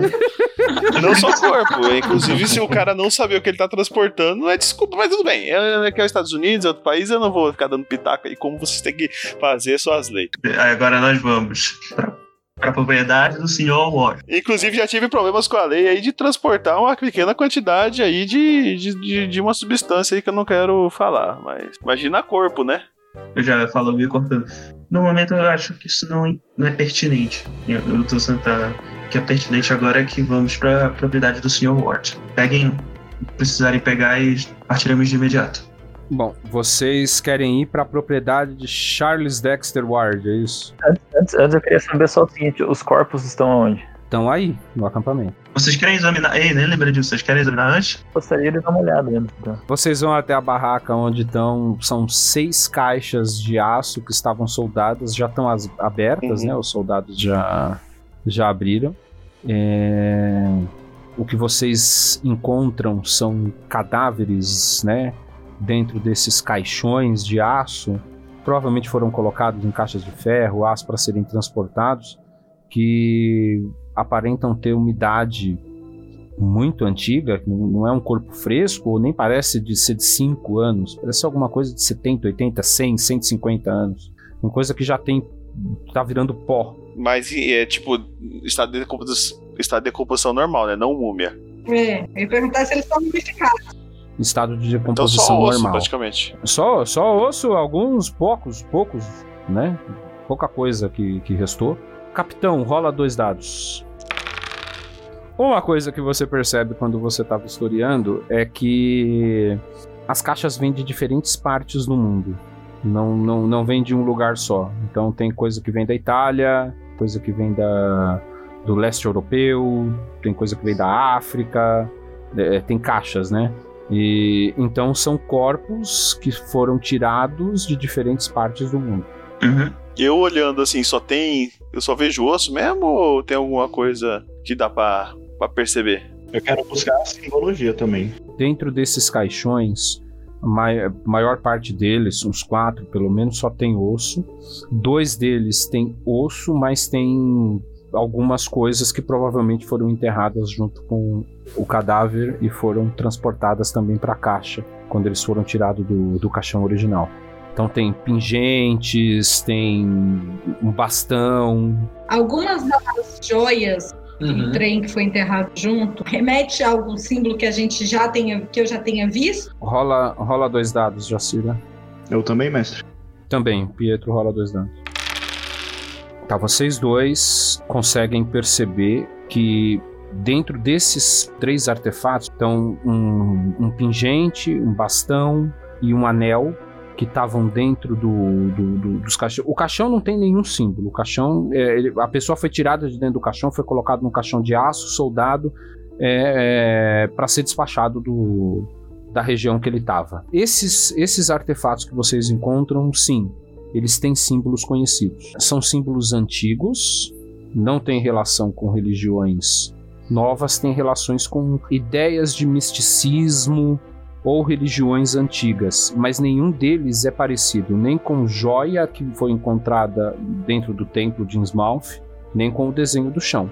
Pelo contrário, são símbolos bem conhecidos de magia, São coisas que são divulgadas, hoje em dia tem livro e esse tipo de coisa, tá? Então, por exemplo, o anel ele tem um símbolo da Goetia. O bastão, ele é um bastão adornado com símbolos de sol, lua, estrelas. Parece ser um cajado ritualístico é, de, de, algum, de algum líder de seita religiosa ou mística. Tá? O colar, o pingente, ele é um pingente que tem é, é, símbolos também trabalhados com a árvore da vida, que é muito conhecida. Não é nada que não seja de conhecimento amplo que vocês encontram ali. Vocês querem fazer, vocês querem fazer mais alguma coisa aí ou vocês vão seguir para a fazenda do Ard? Eu quero passar o dedo em um esqueleto. lamber, lamber o Pode- esqueleto pra ver se tem calma. Que ideia, hein? Pode lamber o esqueleto. Eu percebo, eu, eu percebo que ele vai fazer isso. Percebe porque ele tá ele tá, não, pera aí, ele vai passar o dedo, ele não vai lamber. O que, passar que o você vai dedo no esqueleto, velho. Não, tá bom, você percebe, ele tá, ele tá encostando a mão, ele tá indo com a mãozona cheia de dedo dele lá pra passar o dedo no esqueleto. Tenta impedir. né? Doutor Santana, você acha que isso é uma boa ideia? É, realmente, né? Tem algum graveto perto? Só- Não, você tá numa tenda e tem algum objeto que, que tem uma vassoura no canto que você. Eu pego uma vassoura e cutuco, e cutuco o esqueleto, então. Eu olho, eu olho pro, eu olho pro Neita e falo, é, confia que eu sei o que eu tô fazendo. Tá, Você vai fazer uma gentileza, você vai rolar dois dados. Tá, era um, era um teste físico, você falhou, você encostou forte demais num crânio e despedaçou ele. Eu dou uma respirada fundo, assim. Eu acho melhor você parar de mexer com isso, tá bom? Eu, olho- eu olho pra Jacir e falo, talvez vai demorar um pouco mais o resultado. Cara, ele tá, ele tá, ele tá destruindo tudo na frente de uma arqueóloga e ela tá quieta, velho. Vai vai lá. Vai- ocupada fumando um cigarro. Eu não tenho um momento de paz nesse negócio. Porque tá uma criança de 5 anos destruindo os trem. E outra, e outra coisa. Cadê o responsável por essa coisa aqui? Nós não temos uma autoridade militar nessa sala. Porque se for o caso, eu resolvo. Aí, olha, Tudo- Passando sermão. Doutor Santana, é melhor você parar com isso agora. Vamos. Melhor você te recolher. hein? Vamos evitar que outra coisa seja destruída. eu não podia ter feito isso com uma luva, um, um, um trenzinho de raspar. Eu ia passar o dedo. Ele, o capitão que não deixou, eu tenho culpa. Olha, no caso tem sim, Eu né? tava me referindo a tocar no corpo. E você me vem e pega um cabo de vassoura e esfacela o crânio do corpo. Mas enfim, vamos. Me desculpa se eu não tenho todo esse método científico que vocês falam tanto. Enfim, eu me cortando ele. O cara é Enfim, doutor em psicologia, vamos- não tem método científico, cara. Eu sou, Cara, eu sou psicólogo barra coach. Caralho. Método científico, um graveto. Eu acho. Eu, eu meu cortando, falando um pouco mais alto, que daqui eu não sei fazer isso. Eu acho melhor vocês se recolherem por hoje. Amanhã vamos pro. Não, é, não, antes disso eu dou, eu, eu, eu, eu falo, ó, esse saquinho aqui, se, não seria bom alguém, assim, né, querendo fazer o trabalho de, de um físico teórico, né, mas será que não seria me- melhor alguém investigar isso, mandar pro laboratório? Na hora que nós chegarmos lá no, no, no, no acampamento, tem um laboratório, uma coisa? A dúvida é essa. Tem, tem um laboratório montado, muito simples, mas tem. Que parece que eu tô querendo fazer o serviço de todo mundo aqui, mas eu só tô querendo ajudar, entendeu? Eu passo perto do, do Adamastor com uma cara meio de, de tipo, tá bom, né? Tipo, pega o saquinho e guarda no bolso. Já você- vocês saem da barraca onde estão guardados os corpos, né? É, a noite já tá caindo, tá escurecendo. As ruas têm uma iluminação muito bamboleante, né? As luzes, ela- elas são elétricas, mas são luzes amarelas e, e- e que são muito fracas e ficam bamboleando e, e- e meio que apagando e acendendo né? Elas não são luzes contínuas, o que dá um clima extremamente hostil para aquela cidade cheia de névoa. O que ilumina muito mais do que as lâmpadas da cidade são os pontos azuis que vocês agora à noite conseguem ter uma noção maior. né? Vocês vão até a, a barraca aonde vocês chegaram, que é a maior, né, que seria onde as pessoas se reúnem. A noite está caindo. Vocês querem ir agora para a fazenda do Ard ou de manhã? Acho que de manhã vai ser melhor. É vocês que decidem. Enquanto, enquanto isso, então, eu vou pegar e vou analisar o saquinho com uma. Eu chamo o capitão no cantinho e pergunto pra ele assim, então, cadê o, o material falado que já tinha, né, que foi a ideia de me chamar disso, eu olhada, eu queria ver. Eu peço pro pessoal entregar o. É, eu chamo. Soldado Daya, é, entrega os artefatos para a O soldado Maria entrega o que estava dentro dos caixões de aço. É a única coisa que tem aí. E tem telefone, nem que seja o satélite, pra poder se comunicar com uma base ou algum outro lugar. Tem, tem telefone por satélite. Eu quero meio que, tipo, ligar no Vaticano pra fazer meu relatório. Pra Tá ver bom. também se ele tem alguma informação a mais também, que eles possam me ajudar. Tá bom, o doutor, o doutor saiu pra analisar o pó e o Pietro saiu pra fazer uma ligação pro Vaticano. É, você relata a situação, tá? Pietro? Como você busca informações também, você relata toda a situação. Isso coloca o teu superior é, no Vaticano é, em alarme, porque ele não esperava o que você relatou. Mas a princípio ele fala que vai levar isso para os grupos de estudo para tentar entender e te dar um retorno amanhã. Mas que isso não parece com nada que ele já tenha visto na vida dele também. Você tá fazendo a ligação, o doutor tá fazendo, examinando o pó. Alguém mais quer ter ação? Eu quero fazer uma ligação também. Então você vai ter que esperar o cara sair da ligação. É, não, tudo bem, eu vou esperar. Então agora, agora o Pietro tá falando com o Vaticano e atrás dele tá o Adamastor batendo o pé. Eu queria saber se o padre, ele identificou os símbolos também e tal, pra, pra é é? Ah, você- vocês dois, vocês dois identificaram. São símbolos bem conhecidos. Tá, eu tô depois do Adamastor no cantinho, vigiando o padre sair. Eu pego. Não, eu entro na minha barraca, eu pego a minha bereta M9, carrego ela e pego uma munição, uma- algumas munições, porque eu tô com uma, eu tô com uma impressão bem ruim das- do que as coisas podem acontecer. Então eu meio que vou Tá. preparar. gente. É, é o que tem aí hoje. Vocês querem descansar pra seguir? É, e, e minha ligação, né? E você tem a sua ligação. Faça a sua ligação. Eu quero ligar pro meu amigo pessoal, Pedro, Eric Von Deniken, e quero trocar uma ideia com ele aí sobre esses achados aí e discutir um pouco aí sobre os, os, os antigos astronautas. Rola dois dados.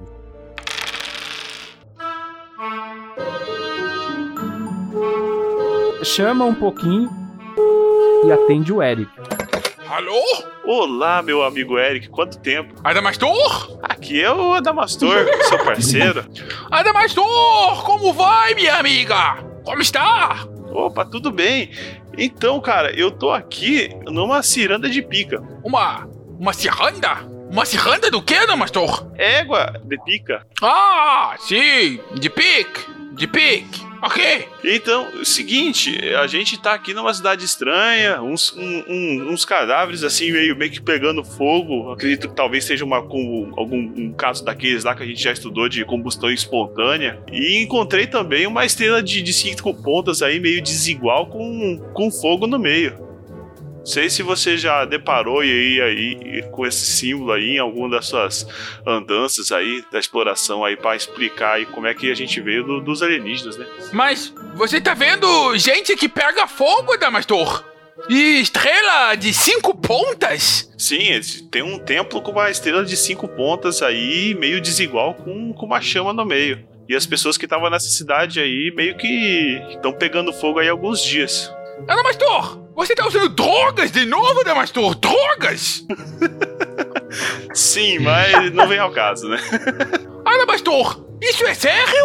Ou é um rock concert? É um show de rock, Adamastor? Não, mas realmente, fo- foca na estrela, foca na estrela. Você já viu aí em algum lugar esse, esse símbolo?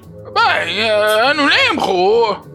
Ou não, uma estrela de cinco pontas tem um monte de lugar. Estrela de cinco pontas tem de Vênus. Sim, a planeta Mercúrio, Vênus, Or, de Vênus. E diz respeito à órbita de Vênus, que está em torno de nossa planeta.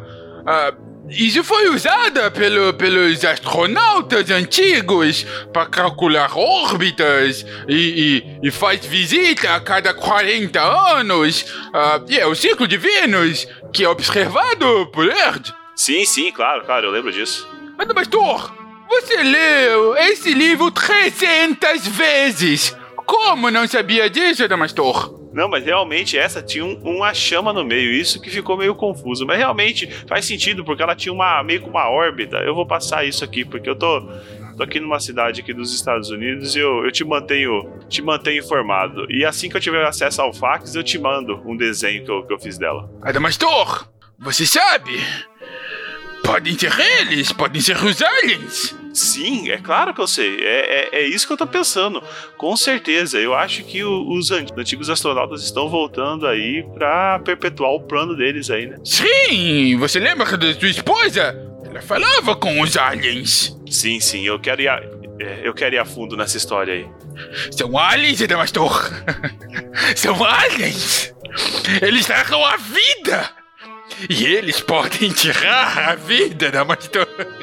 Você sabe disso, Adamastor? Realmente, realmente. Foi eles lá que vieram aí e se fundiram com os primeiros primatas, né, da Terra. Eu, eu, eu- eu lembro disso. Adamastor, você ainda faz aquele brigadeiro com aquela plantinha mágica, Adamastor? Sim, sim. Eu gosto muito da plantinha. Ah, Adamastor, aquilo era muito bom. Inclusive te mando um aí assim que, que eu puder. Manda, manda via, via correio. Ah, aqui funciona perfeitamente. Vou te mandar, vou te mandar. Obrigado, amigo, e boa sorte. Tá bom, eu deixo o meu número com ele antes de desligar. Qualquer coisa aí, você pode me ligar nesse número aqui. Beijo. Um beijo. Beijo? Cara, que ligação maravilhosa, né? Bom, vocês vão dormir? Vocês vão descansar? Eu vou dormir. Eu vou comer mais um, um, um brisadeiro e, e vou deitar. Eu devo ter minha conversa com a Jacira sobre os símbolos e depois ir dormir.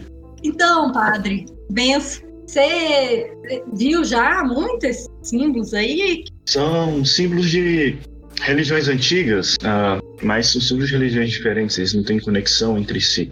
É geralmente muito levado ao misticismo e magia. São coisas muito assim, a árvore da vida representada. São símbolos antigos, é, religiões geralmente voltadas para magia, mas faz muito tempo que eu não vejo sobre isso. Talvez alguma moda ultimamente. Os jovens são estranhos. É, eu também já vi, mas assim, em outros, outros contextos, tudo mais. Eu queria saber se, né, que se você já tinha visto isso, né, sob uma outra, outra perspectiva. Mas ó, então, vamos descansar. Amanhã a gente tenta continuar pensando nisso, viu? Boa noite.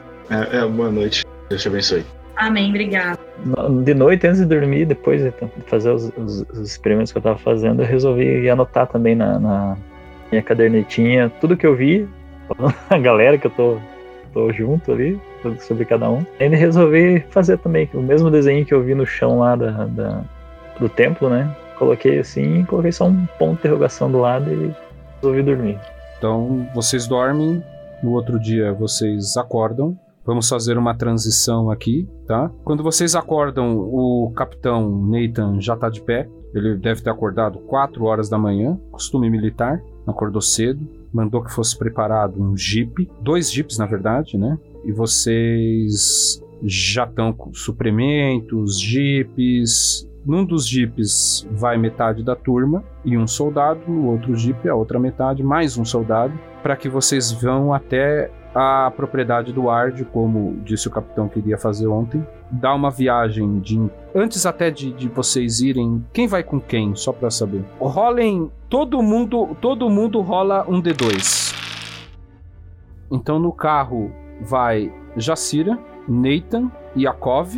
No outro carro vai Adamastor, Pietro e o soldado. E um soldado. E enquanto isso, eu- já que a gente tá tô só com, com o padre, eu vou continuar a minha a minha história lá de como Jesus, na verdade, era um alienígena. Eu vou abrir a janela e fumar um charuto.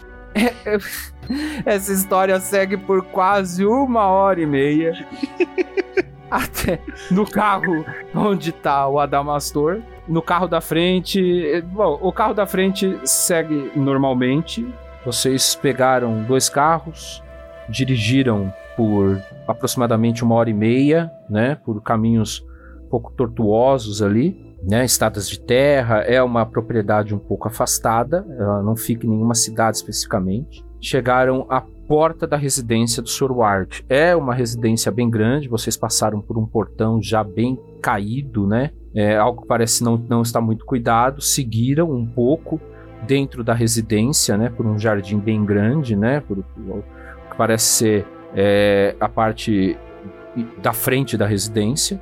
Saíram de fato, né? Na, na, na casa é, aonde morava o Sr. Ward e estão na frente da casa para tomar a decisão de entrar ou não. Tá todo o grupo. Com vocês estão dois soldados, o soldado Howard Carter e Philip Dyer. E vocês estão parados na porta, na frente da residência. É uma casa de madeira bem antiga. Ela já tá em um tom bem escuro. É, parece que não é uma casa cuidada, parece que ninguém de fato mora nela. Né? Se você olhar de longe, de perto você vê que, apesar de ela, ela não ter, não ser cuidada, não ser pintada, aparentemente é, tem morador dentro dela. Ela não está abandonada, as janelas estão bem cuidadas, mas ela é bem decrépita o estado dela pelo lado de fora, bem suja, meio mofada. O mato ao, redor da casa é um pouco alto. Então, parece que o morador ali não se preocupa muito com os cuidados da casa. Ou já é uma pessoa de idade que mora sozinha, o que de qualquer forma parece estranho e deixa a atmosfera um pouco mais tensa. O que vocês vão fazer? Carter, Daya, vão na frente e verifiquem se tem alguém dentro dessa casa. Eu quero, eu quero saber o que, que você. O que, como você vai descrever a, a ação deles? Eles vão entrar de forma tática, ou eles vão abrir a porta e olhar dentro? Então, eu, eu vou, eles vão chegar com cautela dentro da casa porque ela tá toda, toda zoada, né? Um deles vai bater na porta assim, tipo. Al- Alguém em casa? E o, um- o, o outro tá do lado dele. Tá ok. Tanto faz quem bate? Você quer definir? Vai o Carter. Vai bater. Tá bom. O soldado Carter bate na porta. Ninguém responde. Eu já vou me aproximando um pouco e falo, pode. É, bata de novo, mais enfático dessa vez. Tá bom? Ele força a batida, uma batida contundente, aquele tum, tum, tum. Ninguém responde. Ô, mestre, tem uma janela perto? Tem, tem janela. É, eu vou dar uma olhada pela janela. Cortinas grossas impedem que você veja dentro da casa. Olha só. Daya, verifique se tem alguma outra entrada na casa. O soldado Dyer, ele prestando muita atenção no ambiente, né? Tipicamente militar, com todo o cuidado, ele dá uma volta na casa. Demora um pouco, porque é uma casa relativamente grande. Quando ele retorna, ele fala: tem uma outra porta nos fundos. Todas as janelas fechadas, todas elas com cortinas.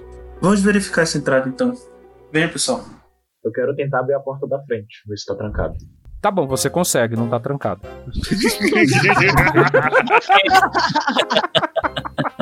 Eu tava pensando que poderia ter algum negócio, né? Mas já que tô. Aí eu olho isso e falo. Eu bato Hum. palma sarcástica assim, olhando pro capitão. Em câmera lenta. É, lenta. câmera lenta, é. A porta se abre rangendo, né? É uma porta pesada, velha, com aquela madeira meio amofada. De dentro da casa, um odor de mofo, gente sai. E tá muito escuro lá dentro, devido às cortinas serem grossas, serem meio blackouts, né? Para que vocês possam ver alguma coisa. Dá para ver as formas, tem um sofá, tem uma cadeira. Aparentemente a porta dá na sala aquelas casas tipicamente americanas, né, de, de fazenda. Você entra numa sala, dá pra perceber a linha de uma escada indo pro segundo andar da casa, mas parece não ter ninguém, mas tá muito escuro pra vocês terem uma visão completa do que tem lá dentro. Eu entro, é, senhor Ward? Senhor Ward? O senhor estar aí? Senhor Ward? Soldado Carter, acompanhe Dom Pedro, por favor. Tem algum interruptor? Eu vou entrar e vou abrir a Tem um cortina, não rola, não? É. Eu, eu mesmo vou lá e acendo o interruptor. Não acende a luz. Nesse momento, a Jacira tá abrindo a cortina que ilumina um pouco. Ah, ilumina bem mais, né? Não só um pouco, mas ilumina para vocês verem o suficiente do que tá lá dentro da casa. Apesar de o sol não estar numa posição favorável para jogar luz lá dentro, traz a luz do dia para dentro da casa. Olha só. E o que vemos na casa? Olhando assim, não dá pra saber se por acaso tem alguém teve recentemente ali agora já. Então, o que vocês veem é móveis que parecem muito antigos, bastante pó em cima dos móveis. Parece que não mora ninguém aí, porque aparentemente há muito pó na casa, pó estacionado eh, nos móveis.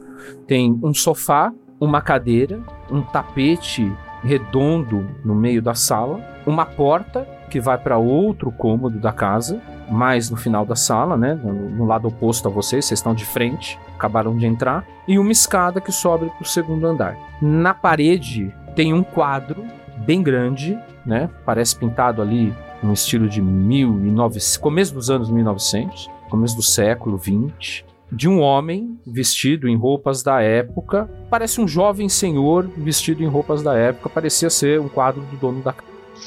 Tem algum. é, tipo assim, algum livro, alguma coisa assim? Algum- alguns papéis, alguma coisa assim? Tá bom. É, deixa a Gabi ver o livro e eu já quero ver se tem alguma. Algum pedaço de pau, alguma coisa assim mais. mais. Ou aquele negócio de atiçar a lareira. Eu consigo encontrar algo assim? Gabi, não há livros. Não há nada, não há, não há estande, não, não, não há nada mais nesse, nesse cômodo que seja, por exemplo, uma, uma estante. Não, não existe isso. Você quer procurar um atiçador de lareira? Ou, É, ou uma vassoura, ou, ou tipo alguma coisa grande. Tá bom, joga. Você entendeu, né? Joga, entendi, joga dois dados. Tá bom, você gritou e você achou um atiçador de lareira. Ah, entendi. Eu chego perto do quadro, com cuidado pra não quebrar nada. Eu dou uma cutucadinha no olho do quadro pra ver se ele tá se mexendo. Nada No acontece. olho do quadro. Você, vocês estão vendo nesse momento o Adamastor cutucando o olho do quadro. Adamastor rola dois dados. Rola três dados, porque você falou que foi com cuidado. Você conseguiu não furar o olho do quadro. Você não furou, mas por pouco, viu? As pessoas que estavam mais atentas ali do teu lado viu a- a- o canvas do quadro, a lona do quadro, dando aquela esticada, sabe? Pra trás. Nossa, Quase não chega a me dar um negócio agora. Quase, quase você furou o olho do quadro. Doutor Santana, por favor, tenha, tenha mais cuidado. Sim, sim. Eu só peço pra vocês pensarem um pouco fora da caixa, sabe? Mas não precisamos sair cutucando tudo que a gente vê. Algum rastro, Rodolfo, no chão, já que tá todo poeirado, diz- que possa mostrar também alguma coisa que seja escondida, assim? É verdade, alguma passagem secreta. Rola, rola dois dados. É, é uma ação pra perceber. Você consegue. É, você percebe que o chão tem um rastro que vai. Como eu vou descrever isso de uma forma que você entenda? O chão tem muito pó, mas você consegue perceber que no chão há regiões que parecem que é, a, a pessoa comumente faz aquele caminho, então acumulou menos ali, né? Até porque é perceptível, porque é muito pó na casa. É como se ninguém morasse mesmo na casa. Tem muito pó acumulado. Mas a- aquela região que sobe a escada, que vai até a escada e que para quando começa o tapete.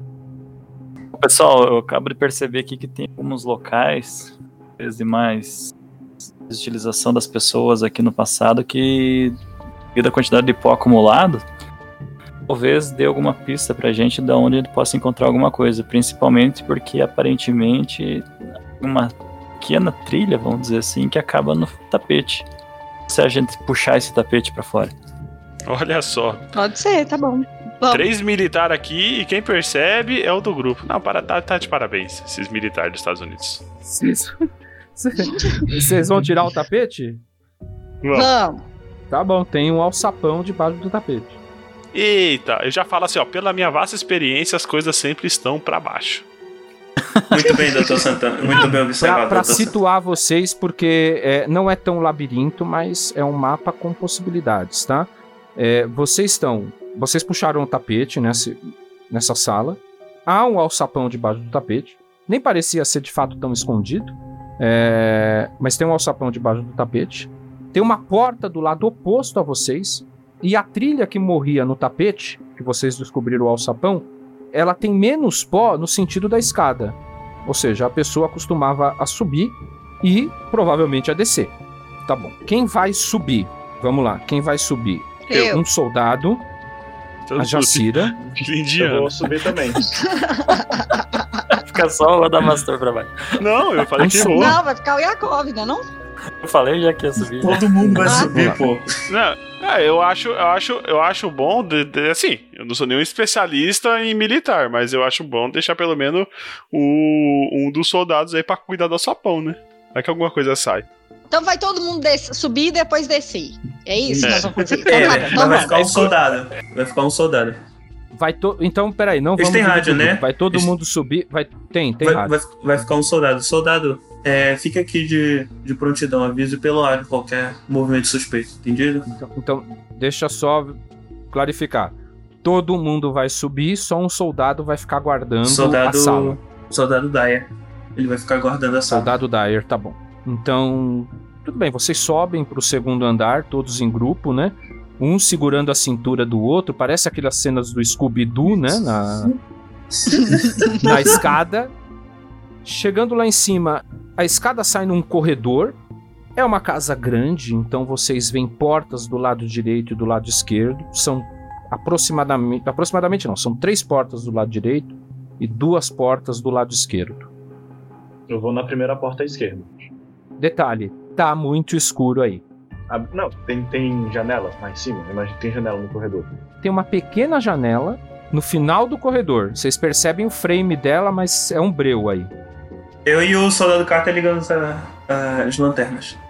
Imagino que a janela lá no final do corredor tenha, esteja com, também com cortina. Eu quero tirar pra ver se ela ilumina um pouco mais. Tá bom, você vai até o final do corredor, tira, entra um pouco mais de luz. É uma janela pequena, né? A, a luz elétrica não funcionou lá embaixo, também não funciona aí. As lanternas se fazem um pouco menos necessárias, mas ainda assim é um clima meio de crepúsculo aí dentro. O que, que vocês querem fazer? Eu vou investigar outra porta, então são quantas portas? A gente tem cinco portas, para ficar mais fácil aqui pra gente, ó. Na esquerda a gente tem a porta 1, 3 e 5. E na direita a gente tem a porta 2 e 4. Vou na porta 1. Eu vou na porta 2. Eu vou na porta 2. Capitão Nathan abre a porta 2 e é- é um quarto vazio. Não tem nada no quarto, nada. Simplesmente ele tá vazio. Eu falo, nada aqui. Fecha a porta. É, então faltam. Eu vou na porta 1. Dom Pietro abre um banheiro, aparentemente também sem uso. A Jacira abre a porta 3. A porta 3 é um quarto. Aí sim há móveis. Tem uma penteadeira, tem uma cama e tem um móvel de cabeceira. Com um abajurzinho. Tá, tá escuro, tá? Mas você consegue perceber as linhas, né? E a a janela também tem blackout, por isso que o ambiente tá muito escuro. Aparentemente não parece ter nada. Eu queria. vou abrir a cortina pra eu ver o que, que tem, se tem alguma coisa dentro da gaveta. Você abre a cortina, abre o móvel da cabeceira e só tem pó. Só que só quero dar uma geralzinha assim pra ver se não tem nada Não, no tudo bem. carrinho e tal. Não precisa, não precisa rolar dado, você não encontra nada. Tá bom, vou voltar pro corredor e esperar todo mundo. Tem a porta, a última porta da direita e a última porta da esquerda ainda. É, eu vou, Vou na na, última da esquerda. eu vou na porta 1. Mas já, já fomos na porta 1. Tá, o Adamastor, o Adamastor foi usar o banheiro. Sim. é exatamente isso que eu tava pensando. E fecha Ok. a porta atrás de Vocês estão olhando isso, aparentemente é uma ação totalmente sem sentido. mim. Tem sentido não, a, a natureza chama, filho. Tem que atender. Eu vou na porta a da direita, então. A 4. Eu peço pro soldado Carter aí na, na última restante. O Dr. Yakov vai na última porta, já próxima do fim do corredor, que tá à esquerda de vocês, tá? E ele acha um cômodo também aparentemente vazio e sem móveis. O soldado Carter abriu a penúltima porta, a última do lado direito. Na última porta do lado direito é um quarto grande e nesse quarto ele tem uma escrivaninha aparentemente vazia e uma estante também aparentemente vazia. Eu vou entrar com ele e a gente investiga o que, que tem dentro desses quatro. Tá bom. Você quer abrir a janela, abrir a, tirar o blackout e, É, e olhar o que tem gavetas. no- É, O, o Adamastor está no banheiro ainda? deve estar. É, então bom. foi cagar. Você vai ter ajuda do, do, do soldado, então roda Pera aí. três dados. Quem? O Adamastor ou o. Não. Não, não, não, né, cara? Roda, roda três dados. Foi uma ação fácil, vocês são olhos treinados como militares. O cômodo tá vazio de fato. Na hora que vocês abrem a janela, vocês percebem que tem alguns pedaços de papéis, poucos, em cima da mesa. E a escrivaninha tem mais um ou dois pedaços de papéis. Mas não há livros, não há, não há nada. São, assim, é, pedaços de papéis na escrivaninha, pedaços de papéis nessa, nessa estante. Eu quero ver se tem alguma coisa escrita neles. O que você percebe, o que você percebe pelos números que você tirou, você precisava tirar mais que o seu atributo para perceber que este cômodo não tem poeira. Parece ele ser, parece que ele é um cômodo utilizado. Tá, eu quero olhar os papéis. Tá bom. Você quer olhar todos os papéis? Quer olhar os papéis da mesa? Quer juntar todos? O que, que você quer fazer? É, é uma boa. Quero, eu peço pro, pro soldado pegar alguns papéis, eu junto alguns, a gente põe tudo em cima da escrivaninha e, e vai investigando. Enquanto isso, eu quero tentar ativar a descarga. Não funciona. É? Não beleza. funciona. Infelizmente não funciona. Agora você vai rolar dois dados, tá? Rola dois dados. Era uma ação física e você gritou e tirou um. Você foi super bem sucedido. Você destruiu esse banheiro e está insuportável ficar lá em cima. Ação física muito bem sucedida que você teve. Filha da puta. Viu, viu? Eu saio, eu saio fechando o zíper e falo, gente, é melhor dar um tempo, hein? Não entra aí, não. É, mas eu tinha papel higiênico, pelo Queria menos. tanto que a gente fosse para o sapão que ele Agora queria- destruiu Eu queria saber, eu queria saber como é que ele se limpou, porque não tinha papel higiênico não. Vocês veem que eu tô saindo sem meia. Caralho, cara. Caralho. Mestre, Eu, mestre. eu- eu só, sei- eu só senti o cheiro. Eu só senti o cheiro, mas eu continuo Não, procurando. empesteou a parte de cima da casa. Nathan, você olha o pa- os papéis, tá? O Uhum. primeiro papel que você vê é um mapa. Você reconhece como sendo um mapa mundi, conhecimento Geral. muito tranquilo, né? Uhum. Conhecimento geral. Você reconhece como sendo um mapa mundi, mas ele tá pegando só do Pacífico até mais ou menos o meio da Ásia. É como se fosse um recorte daquela região. Uhum. Eu já, já reconheço bem. A segunda folha tem uma frase escrita, tá escrito Dies mies geshet boené doesef dovema enimateus. Francês, ó. Bem, eu não, eu não reconheço essa língua, né?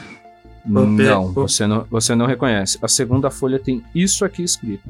Vou tentar ler, é difícil, hein? Inashi og sotot. Relegbe fitrogot a. Você nem consegue ler isso. Eu pego, eu pego os papéis. É. pego os- Calma, tem, tem outra folha ainda. Ah, tá. A última folha você tem. Você tem um texto que parece é, uma língua mais é, razoável para você. Você até consegue, talvez seja latim, que é, é, pa- parece uma oração. Per Adonai Elohim, Adonai Jeová, Adonai Sabaote, Metraton, On Angla, Mataon. Não vou ler tudo. Misericórdia. Eu reconheço, mas não sei o que é, né? Você não faz a mínima ideia do que é. É, mas eu, eu, eu consigo reconhecer que parece algum tipo de oração? Botar em latim Parece então? qualquer coisa em latim para você vai parecer algum tipo de oração. Teu nível de conhecimento sobre isso é é esse. Tipo, Tá, ok. Você olha aquilo e fala, pá, parece uma oração. Mas é tudo muito estranho, não são coisas que. Entendi. Tá falando de Elohim, Adonai, Jeová, você reconhece isso, né? De, de- cultura cristã, mas pra você não, não faz muito Entendi. sentido. Então tá bom. É, eu pego os papéis, eu saio do quarto junto com o soldado Carter. Eu falo, então pessoal, então, pessoal, eu encontrei alguns papéis aqui. É, Dom Pietro, entrega o terceiro papel pra ele. Isso aqui me parece ser uma oração. O senhor pode. então, eu acho que o senhor consegue identificar o que é. E aí eu falo, tem mais dois, tem mais dois papéis aqui com, inscrito- com inscrições que eu não consegui identificar nem qual língua pode ser. Alguém quer olhar? Hum, talvez uma arqueóloga queira. Eu pego Entre- os papéis pra Entrega os ver. dois papéis pra ela. Tá bom. Doutora, doutora, doutora Jacira, é, você quer olhar individualmente ou você vai tomar outra ação? Não, eu convidei o padre pra gente olhar em conjunto. Perfeito. E eu aceitei, a gente vai olhar os três textos juntos. Que Pode ser Ô, gente, vocês querem ficar mesmo aqui em cima? A gente já tá aqui, Melhor vocês a vão gente descer descer? pra olhar o negócio? Gente, tá a gente então. acabou. Lá o embaixo homem tá acabou mais de sair do iluminado. quarto, entregou o papel pra gente. A gente falou assim: vamos olhar junto? Vamos. Não, é é- não, peraí, é verdade. minutos. É verdade, tá Na fedendo pra caramba, é melhor a gente descer. Tá escuro e, fe e, fe e fedendo, né? Então, é, Alguém sabe. puxa Vocês- isso. Vocês descem, tá? E vocês vão olhar lá na sala, certo? Ok. Que o cheiro de mofo é melhor do que o cheiro lá de cima. Então vamos lá. Não vai precisar rolar dados, tá? O padre, o Dom Pietro, reconhece, é latim. Parece uma oração, não é nenhuma oração que o Dom Pietro conheça. Mas eu consigo traduzir a oração pra- para o- as outras pessoas do grupo? Pra eles entenderem o que, está falando? Con- consegue, consegue. Na verdade, assim, tá mais um. Você pa- parece uma oração, mas quando você traduz, parece mais um amontoado de palavras. O que te, o que te chama, o que te chama a atenção, pelo teu conhecimento religioso, também não precisaria rolar dado para isso, é o final desta oração terminar com veni, veni, veni. Porque isso parece ser mais propício a uma invocação do que a uma oração. Mas os termos são conhecidos da igreja. Para você parece um amontoado de palavras, não parece ter um sentido, né? Não tem uma interpretação é, de elevação espiritual por trás desse texto todo. Você não conhece esse tipo de, de reza. É tipo um mantra? Como se fosse um mantra. E o que tem nos meus papéis? Nos seus papéis você olha e um papel você consegue ler, Dies, Mies, Geshet, do Evema, você não conhece, nunca viu. É, O outro papel, Inash, Yog Sotot, você nem consegue ler e pronunciar algumas palavras que estão aí. São palavras que você nunca viu. A Damastor está junto com vocês vendo esses papéis? Sim. Tô olhando assim pelo por cima do ombro da. Rola dois dados. Ei, Cristo, lá vai. Agora tá foda, hein? Você relembra que Inash Yog Sotot você já leu nas anotações da sua finada esposa. Isso te deixa um pouco perturbado, mas você já interiorizou que esse tipo de coisa vai acontecer com você. Então você tá, você se livrou de um teste de sanidade, porque isso já aconteceu na cidade, né? Essas É. coincidências com o que a sua esposa escrevia quando teve naquele período. Entendi, mas é, eu, eu, eu lembro que eu vi e eu lembro mais alguma coisa ou só lembro que eu vi? Não, Você lembra que dentre aquele mundaréu de coisas que ela escrevia, é, algum, em algum lugar tinha isso escrito. Ah, entendi. Então eu faço igual aquele cachorrinho do Simpson e, e fico na minha por enquanto. Alguém repara ele fazendo isso? Não, né? Você, você rola, rola, rola dois dados, Nathan. Rola dois dados. Eu sou militar, né? Eu acho que eu consigo reparar essas coisas. Ou não, depende do dado. Você, você percebe sim que ele ficou, ele tá olhando pro lado e mexendo muito o olho, tá um pouco incomodado com a situação, mas ele não falou nada. Eu, eu chego, eu, eu chego perto dele. Põe a mão no ombro e falo, algum, algum problema, doutor Santana? Não, não, não, nenhum, nenhum. Certeza? Você Sim, parece claro. meio incomodado. É que tá calor aqui, né? E você sabe, né? Depois que você evacua, você. A, a temperatura corporal sobe um pouco, né? Eu acho que eu tô com assim, minha pressão caiu. A pressão caiu. Talvez seja melhor você sentar um pouco, então. É, o que, que vocês querem fazer? Agora a gente vai lá pra baixo. Mas o padre não vai falar o que significa o negócio? O padre também não sabe. Ele falou, ele falou que Não, é um não, vídeo. Não, mas Fala. deixa o padre falar, né, pô? Fala aí, padre. Não é muito bem uma oração, por assim dizer. Usa nomes bíblicos, usa nomes, usa nomes religiosos, porém as palavras são desconexas. Elas não formam uma oração em si. E interessante que esse final ele forma mais uma invocação, como se estivesse invocando algo. Ele fala invocação, o, o Adamastor reage de alguma maneira? Não, não faz muito sentido pro, pro Adamastor isso. Seguinte, depois que eu percebi que ele reagiu assim, é, tem como eu ficar prestando atenção nele, meio que qualquer coisa Tem. que ele reagir? Tá, eu vou fazer isso. Tem. Isso, isso vai te custar pontos de sanidade, você já sabe. né? É, é, você vê é como o é que o cara se comporta. Se você quiser preço voltar que- com ele no carro ouvindo que Jesus era um ET, você pode fazer isso, mas É o preço que você paga, né? é o preço que se paga. É. Tá bom, então. Então eu acho que só. Acho que só nos resta um cômodo pra, pra ver. E eu vou lá e abro a. Não, eu peço. Ca- É, soldado Carter, abra o alçapão. É, o soldado Carter abre, lá embaixo é muito escuro. Tá, o que você vê? Uma escada que desce e lá embaixo, você, quando você joga a luz, é chão batido de terra. É embaixo da casa mesmo. Não parece ser um cômodo. É, é uma escadinha razoável, mas não é tão fundo, não. Eu falo, eu, eu não tô gostando muito disso. Soldado Carter, é, eu, eu puxo a minha pistola. Desça lá, eu dou cobertura. So- o soldado Carter, o soldado Carter com a arma e a lanterna em punho desce. E depois de uns 5 minutos, ele grita: Capitão, está limpo. E tem outra escada descendo. Vou descer Tá, então. obriga- Tá obrigado, soldado. Eu vou descer e peço pro soldado Daia vir por último. Pra ele descer por último. Pra ter alguém. Vai descer, vai descer então. O soldado Carter tá na, na, Já tá lá. na beira da escada. Uhum. Eu desço. Vocês estão descendo todo mundo tá descendo e o soldado Dyer tá por último fazendo a cobertura, é isso? Isso. A ideia é ele não descer, porque se alguém chegar lá na casa lá em cima, tem alguém lá pra avisar. Ok, tá bom. Então, soldado Dai, fique aqui. Fique em cima. Fique de cobertura. Ele tava descendo, ele volta, né? Faz uma cara meio que, porra, como é que esse cara conseguiu chegar? Capitão, velho. Ele volta. É, ele volta. Ele não desce, ele fica, né? De, de guarda. E vocês estão descendo, todos vocês. E o soldado Carter. É, vocês descem, é um cômodo. É um cômodo, não, né? O porão da casa, chão batido, de terra embaixo. Não tem nada, absolutamente nada lá, né? Exceto o rato saindo correndo. E vocês é, é, vão até onde ele tá, e de onde ele tá, tem como se fosse um, um- um- buraco, não, não é um buraco no sentido, olha, foi, foi escavado. É- é- tem uma depressão no chão, de terra, que desemboca numa escada de pedra. É uma escada de pedra que dá pra ir. Que dá pra descer. É, com arma em punho, né?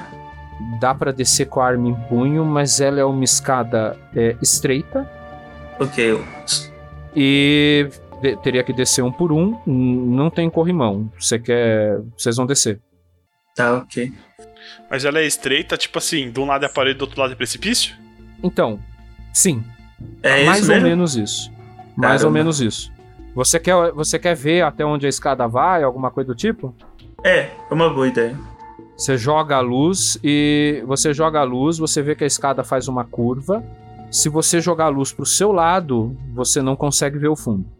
Tá bom. Parece É, ser uma queda razoável se cair daí. Ok. Eu, eu peço soldado Carter vai na frente, eu vou atrás. Eu vou logo atrás. A gente vai com cuidado. Vocês vão descendo, vocês passam alguns perrengues ali, porque é uma escada estreita. A pedra às vezes dá uma escorregada. Todos vocês estão tensos, tá? Que a princípio vocês estão descendo faz 10 minutos e não chegaram no chão o- é abafado e úmido, então aquilo está começando a incomodar. Vocês ainda, apesar de não serem jovens e impiedosos, ainda têm a saúde em dia. Não tem ninguém mais tão velho que possa ter uma, uma situação de desconforto extremo e vocês conseguem chegar ao final da escada. Não Ok. dá para contar quantos degraus vocês desceram, só que é uma descida razoável. Vocês saem, a escada termina, a escada depois de um tempo ela faz uma curva e ela começa a ser espiralada. Eu já tava imaginando que ela, ela era toda espiralada, mas ok. É, ela, ela desce um pouco reto, né? Quando você. Até onde você jogou a lanterna, ela começa a fazer uma curva, ela começa a ser um pouco espiralada. Então, bom que você imaginou isso, é mais ou menos essa visão. Só que conforme ela vai descendo, ela vai ficando cada vez mais compacta. Então, ela fica muito difícil em certos momentos de você passar de um degrau para outro, sem relar a mão, sem ter um escorregão, alguma coisa, mas vocês conseguem chegar no, no chão, firme, finalmente. É, eu quero ligar o rádio, tentar contatar o, o soldado da Daya. Ver se eu consigo comunicação. Consegue. Consegue comunicação. Ok, soldado Daya, na escuta, câmbio? Sim, capitão. Na escuta, câmbio. Muito bem, eu queria, queria testar a comunicação aqui porque a gente desceu um bocado aqui. E parece bem escuro e úmido. Então qualquer coisa, a gente, qualquer coisa me me comunique pelo rádio e qualquer, qualquer coisa também a gente comunica pelo, pelo rádio pra, pra mandar você buscar a- apoio. Câmbio? Perfeito, capitão. Câmbio. Ok, câmbio desliga. Vamos em frente, pessoal. Vocês saem num cômodo quadrado totalmente coberto de pedra do chão ao teto. Ele parece que foi construído de pedra, de pedra úmida, escura e não tem luz nenhuma, tá? Vocês estão sentindo o chão de pedra, mas é tudo escuro. É, vocês conseguem perceber um ponto de luz um pouco distante à frente de vocês. Uma luz bruxuleante e bem sutil. Tudo é, bem silencioso, não, não, não há barulho aí que vocês consigam perceber. É um silêncio ensurdecedor, literalmente. Vocês conseguem ouvir os batimentos de vocês. Essa luz que a gente tá vendo é- é parecida com aquela luz lá de cima que a gente viu nos corpos? Parece uma vela ou alguma coisa, uma tocha. Tá muito distante pra vocês saber. Vou bater um, um- dar um tapinha no ombro do, do capitão. Uma iluminada aí ao redor pra gente dar uma olhada no, no cômodo. Soldado Carter vai escolher o ambiente aqui com a lanterna primeiro. Vocês, vocês vasculham o ambiente com a lanterna. A princípio é uma sala quadrada feita de pedra. Certo. E na frente vocês veem aquela luzinha bruxuleante, né? Parece uma tochinha. É o único ponto que vocês conseguem discernir.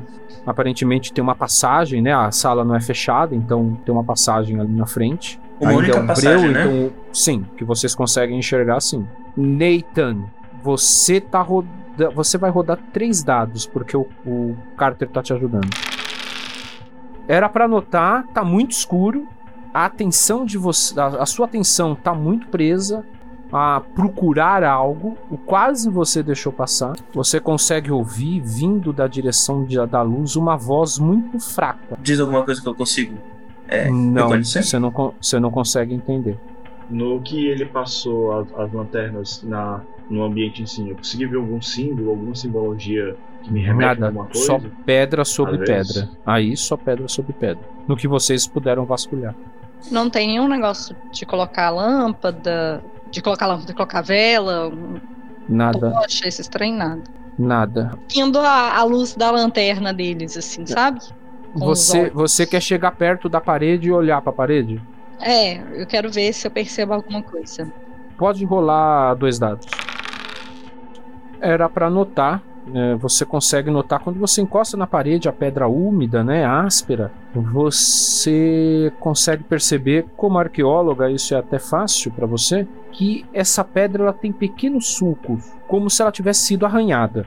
Mas tá- toda a parede tá arranhada, ou um lugar específico. Vários lugares. Tá. E não tem nenhum jeito de aumentar a iluminação desse lugar. Não, porque só tem duas lanternas. Capitão, me empresta uma lanterna aí, por favor. Porque eu vi, É. uma- umas, eu vi umas ranhuras, algumas coisas diferentes aqui nessas pedras. Elas não estão lisinhas, elas não tem alguma coisa aqui. Não sei se é desenhada, se é arranhado, mas tem alguma coisa aqui nessas Tá. pedras. Eu, eu dou a lanterna pra ela e falo, tudo bem, é, soldado Carter, fique de olho naquela, naquela luz. É, eu não sei se vocês ouviram também, mas eu vi alguma coisa vindo de lá. Jacira vai, vai até a parede, joga a lanterna sobre a, parre- a parede. Você já havia visto as marcas, né? O que, o que você percebe é que em vários lugares tem essas ranhuras, mas elas não formam nenhum padrão específico. É como se tivesse sido realmente arranhado por alguma coisa. Tá, beleza. Então eu vou devolver. Capitão, obrigada aqui, mas é não, é, parece mesmo que só alguma coisa arranhou aqui e tá é muito esquisito, mas não tem nenhum padrão, não tem nada, não. Eu chego na Yacira e pergunto: é, parece garras ou alguma coisa? Parece. Ou unha, arranhados, assim, garras, não sei. A gente não sabe o que, que teve aqui, né? Então já vou dar um aviso aqui pro pessoal. Gente, vamos tomar um cuidado que essa aqui pode ser uma toca de reptilianos. Que são aí as pessoas que controlam o governo mundial, né? A gente já sabe disso há algum tempo. Eles estão em uma luta constante aí contra os Greys. Mas é, é perigoso. Então vamos tomar cuidado que eles comem. Vamos avançando, pessoal. Fala cortando mesmo. Eles comem carne humana. Vamos avançando, pessoal. Com cuidado, eu ouvi alguma voz vindo do fundo. Tem uma, um pórtico, né, de, de, de pedra, e a luz está vindo de um cômodo do outro lado. Vocês cruzam? Sim. Você cruza a porta e o que você vê é, quando você joga a lanterna é uma sala com uma escrivaninha, com a mesma é, configuração. A escrivaninha também tem um, uma, é, um local onde você pode colocar livros, não é bem uma estante, é um pouco menor. Os livros estão jogados, tem alguns papéis é, em cima da escrivaninha, uma mesa, como se fosse uma mesa de, de, de, de operação, de necrotério, na verdade. E à frente da mesa, um pouco ao lado à esquerda da escrivaninha, você tem um homem amarrado numa cadeira. Ele tá de costa pra gente? Não, ele tá de frente pra você. Ok. Todo mundo rola dois dados. Só o Nathan não ouviu. O período da guerra me deixou meio surdo. Ah, foi muito, muito, muito tiro perto do ouvido, tipo, né? é. você tem- você tem- Vocês estão ouvindo à esquerda. À esquerda da sala é uma parede também de pedra, né? E tem um. Nessa parede tem um pequeno buraco, como se fosse um respiradouro. E vocês ouvem um barulho vindo de dentro que confunde entre algo que parece estar rolando e quando é, alguma coisa se movimentando, rolando e quando rola parece que ele tem é, de alguma forma ele cria atrito com o chão e gera como se fosse arranhado, barulho de arranhando, de pedra arranhando e um assovio muito baixo vindo desse respirador. Eu. Eu puxo as pernas do, do, do cara que tá na cadeira pra derrubar ele. Não, eu, eu não tenho como impedir isso, não? eu quero impedir isso. Eu quero impedir isso. Vamos lá. O cara tá amarrado na cadeira, você vai chutar a cadeira pra trás, é isso? É, tipo, derrubar Não, ele. não, eu quero impedir isso. Eu quero impedir isso. Eu Tá tenho bom, motivos. Adamastor, Adamastor, Adamastor rola dois dados. Rola dois dados. Sou eu, né, agora? Nathan, Tá. é. Não, você, você quase. Não, o Adamastor conseguiu. Consegui. Não, basta conseguir. Pois é. E na hora que eu derrubo ele, eu grito: todo mundo pro chão, todo mundo pro chão. E, e abaixo também. A cena aconteceu da seguinte forma: do nada vocês estavam prestando atenção no barulho, o Adamastor saiu correndo, puxou o homem, a cadeira caiu de costas com, com- com- com o homem que estava amarrado lá. O Adamastor, o Nathan tentou pular na frente, mas ele não foi rápido o suficiente. O Adamastor deu um tackle nele, se desvencilhou ali. E o Adamastor tá gritando no chão: todo mundo pro chão, todo mundo pro chão. Vou pro chão, então. Tá todo mundo olhando essa cena agora. Eu vou pro chão.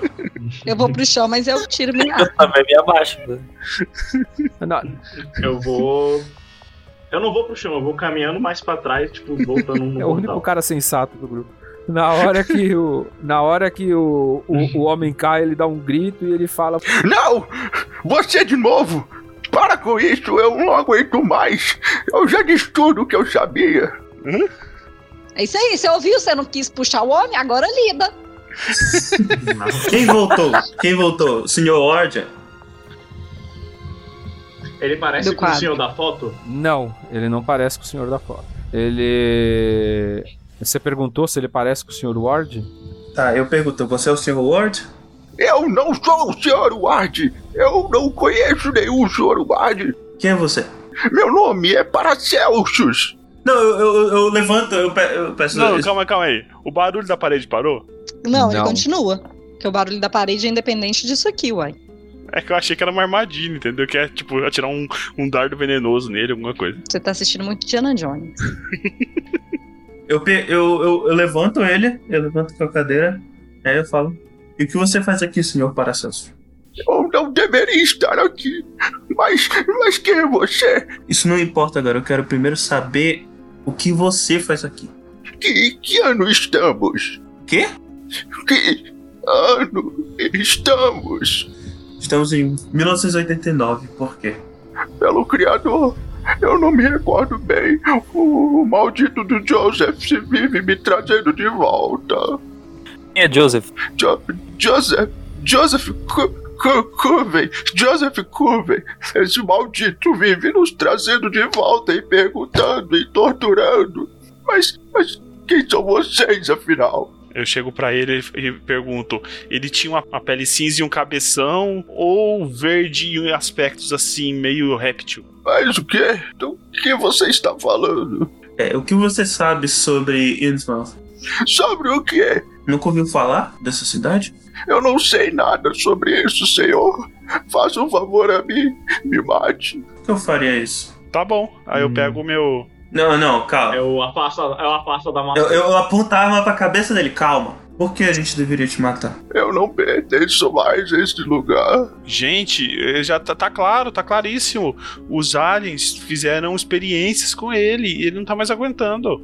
Os quem? Aliens. Eu quero pegar minha, minha maleta e desmaiar o Adamastor. Tem como? Não, porra, não desmaia ele não. Que, que pra subir a escada depois vai ser uma merda. Não, depois a gente acorda ele. Só por enquanto. Tem alguma marca em algum lugar? Tipo, ou no cara, ou no. Na, eu quero dar uma olhada, ver se tem algum símbolo em algum lugar, tipo, sei lá, alguma tatuagem, algum corte, alguma cicatriz. Que... Você quer procurar nele ou você quer procurar geral, Jaciro? Eu queria primeiro dar- procurar nele e depois dar uma olhada no cômodo. Nada, nada. O que você percebe é que a pele dele é muito branca, muito acinzentada quase. E no cômodo, Rola dois dados. Você olha no cômodo e você vê é, na estante dois frascos e na mesa dois, três papéis é, rasgados, aparentemente com nada anotado. Em algum dos frascos tem alguma coisa relevante ou são só. Tem pó. Enquanto o pessoal tá prestando atenção nela, eu vou devagarzinho até o. Eu tô com a arma apontada pra ti, lembra? Caramba, não vou matar o cara, não. Eu vou afastando assim até você parar de apontar pra, pra arma pra mim. Tá, Eu falo, afastando. bom? Tá, eu, eu, eu parei de apontar. Aí eu vou, eu vou pegar o atiçador de lareira e vou enfiar naquele buraco lá da parede. Eu pensei que tu cutucar ele. Eu também, eu também.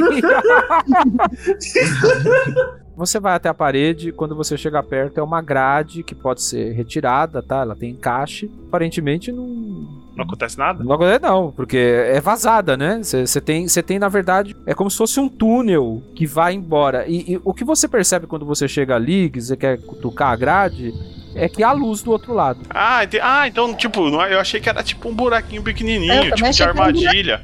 É um buracão, então. É, É, tipo um buracão. Passa, passa tranquilamente, passa tranquilamente um homem, só que ajoelhado. Ah, entendi. Eu queria pegar um dos frascos e colocar na minha bolsa. Tá bom. Obrigada. O Paracelsus ele fala: Pelos céus, quem são vocês? Eu sou o Padre Pietro. Você disse que ele te traz do passado para te torturar, mas como assim ele te traz do passado? Ele descobriu as fórmulas das runas antigas e como produzir os sais essenciais. Ele faz isso não só comigo, mas com várias pessoas. Você disse runas antigas, você saberia descrever ou desenhar elas? Eu até poderia, mas por que eu faria isso? Só para vocês me torturarem de novo? Eu prefiro morrer em definitivo. Não, ninguém vai torturar você aqui. A gente precisa da sua ajuda. Nós não iremos te matar. Ué? Pois isso é, É o que ele quer. Deus. Mas poderemos te soltar para você poder viver sua vida nesse mundo novo. Talvez você demore um pouco para se adaptar. Eu já vivi minha vida. Eu não tenho mais nada a viver. Eu só quero voltar para onde eu estava. Dom Pietro, rola dois dados. Na hora que ele falou isso, é, caiu uma ficha pra você. Se ele provavelmente estava morto e ele foi trazido de volta e ele quer voltar pra onde ele estava, é, você é padre, você é um exorcista e isso te causou um incômodo bem grande. Aonde ele estava? Eu disfarço um pouco e. É. Mas. Se você. Talvez com. Falando as runas, a gente consiga fazer você voltar. Tá onde você tava mesmo? Eu estava no vazio. Vazio. Ah. ah, Vazio? Mas. Por que você quer voltar pra lá, pro nada? Pois eu não faço mais parte deste mundo. Lá é bom. Aqui eu não tenho mais nada. E também estou cansado. Mesmo assim, Coven continua me trazendo de volta para ser torturado e para revelar sempre um novo detalhe que ele deixou passar. Eu só quero paz. Ficar em paz no vazio. Fala, doutora Jacira. Oi. Me dê aqueles papéis, por favor. Caso você me fale tudo o que ele falou, eu posso aprender com essas runas e fazer você voltar para onde você quer. Nunca! Eu jamais ensinaria alguém isso. Eu mostro pra ele é, os dois papéis que ninguém soube falar alguma coisa. Eu falei, isso lhe parece familiar? Ele é, é perceptível que ele gela na hora que ele olha os papéis. Hum, parece que isso não é coisa boa, não é? Não. E se você não sabe o que é, você deveria queimar esses papéis. Junto com este lugar, ir embora e nunca mais pensar sobre isso. É. Eu queria perguntar pra ele, a pergunta que vocês não fizeram ainda. Por que, que ele tá lá? Por que, que ele é relevante? Por que, que não voltaram outra pessoa que não ele? Podia ressuscitar o Zé. Por que ressuscitou ele? Porque eu sou Paracelsus, o maior alquimista que já viveu na face da Terra. Com isso, você consegue descobrir o que, que ele quer? Qual que é o objetivo final dele? Tipo assim, te tortura pegando as coisas, é, certas partes do seu conhecimento. Qual que é o objetivo dele? Pra quê? Eu desconfio que pela forma que ele adquire conhecimento, que ele queira ter contato com os deuses exteriores. Deuses exteriores? Sim, os deuses exteriores.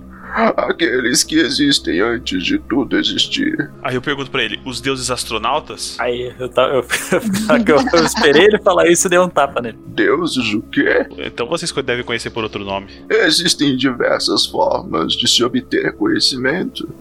O que entendemos por magia apenas é uma parte da ciência que não entendemos. É, realmente. Realmente. Ele está esperando a forma e conjunção adequada para fazer contato com os deuses. Agora não sei o motivo, pois ninguém que tem contato com os antigos vive para contar a história. Como ele pretende fazer isso? Tudo bem, tem alquimia, pererê, pororô, e como? O que, que você falou para ele que possa que, que, que possa nos, nos levar a algum lugar? Porque tudo bem, você falou que há ah, deuses antigos, etc e tal. Mas como? Como que ele vai fazer isso? É alquimia? Beleza. Mas o que, que ele tem que fazer de alquimia? Moça, Joseph Kilvin reviveu e torturou por mais de 300 anos os maiores nomes da magia e alquimia. Eu sozinho não tenho essa resposta. E o que podemos fazer para impedir isso de acontecer? Se ele realmente está fazendo isso, nada. Se, eu, se a gente te mostrar alguns símbolos, você acha que você consegue reconhecer e nos dar um caminho para que a gente consiga entender melhor o cenário? Ele faz que sim com a cabeça. É, mais uma pergunta: você acha que os papéis que eu te mostrei têm relação com o que ele pretende fazer? Sim, esses papéis têm a fórmula dos sais essenciais. Tudo que está nesse papel e pode ser vocalizado faz parte dos rituais dos sais essenciais. E esse mapa tem a localização da grande biblioteca dos antigos. Provavelmente é para lá que ele deve ter ido agora, já que claramente não está aqui. Ou vocês estariam mortos a essa altura. Tá, e aí o que eu queria fazer, eu queria pegar aqueles papéis que estão. Na verdade, eu vou tirar um caderninho da minha bolsa e desenhar aquele símbolo que a gente viu na igreja. É, eu tenho no meu. Eu tenho no meu. Isso. Tenho então no meu caderninho desenhado. Pode Aí eu fazer já a gentileza de mostrar pra É. ele? E mostro pra ele. Fala, esse símbolo aqui quer dizer alguma coisa? A boca dele se, se contrai e ele fala: Sim, esse é o símbolo do grande Cthulhu. Do grande quem?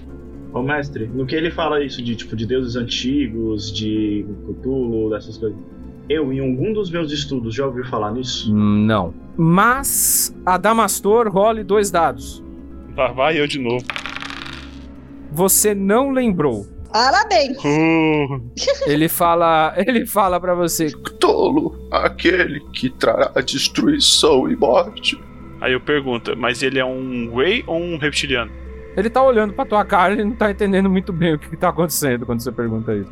Eu chego perto dele e falo: é, tem como você me ensinar sobre isso? Para que talvez eu ache alguma forma de reverter o que o, o Sr. Curry tá- esteja fazendo? Aprender alta magia para parar o Joseph Kirby. Eu não acho que seja uma boa ideia.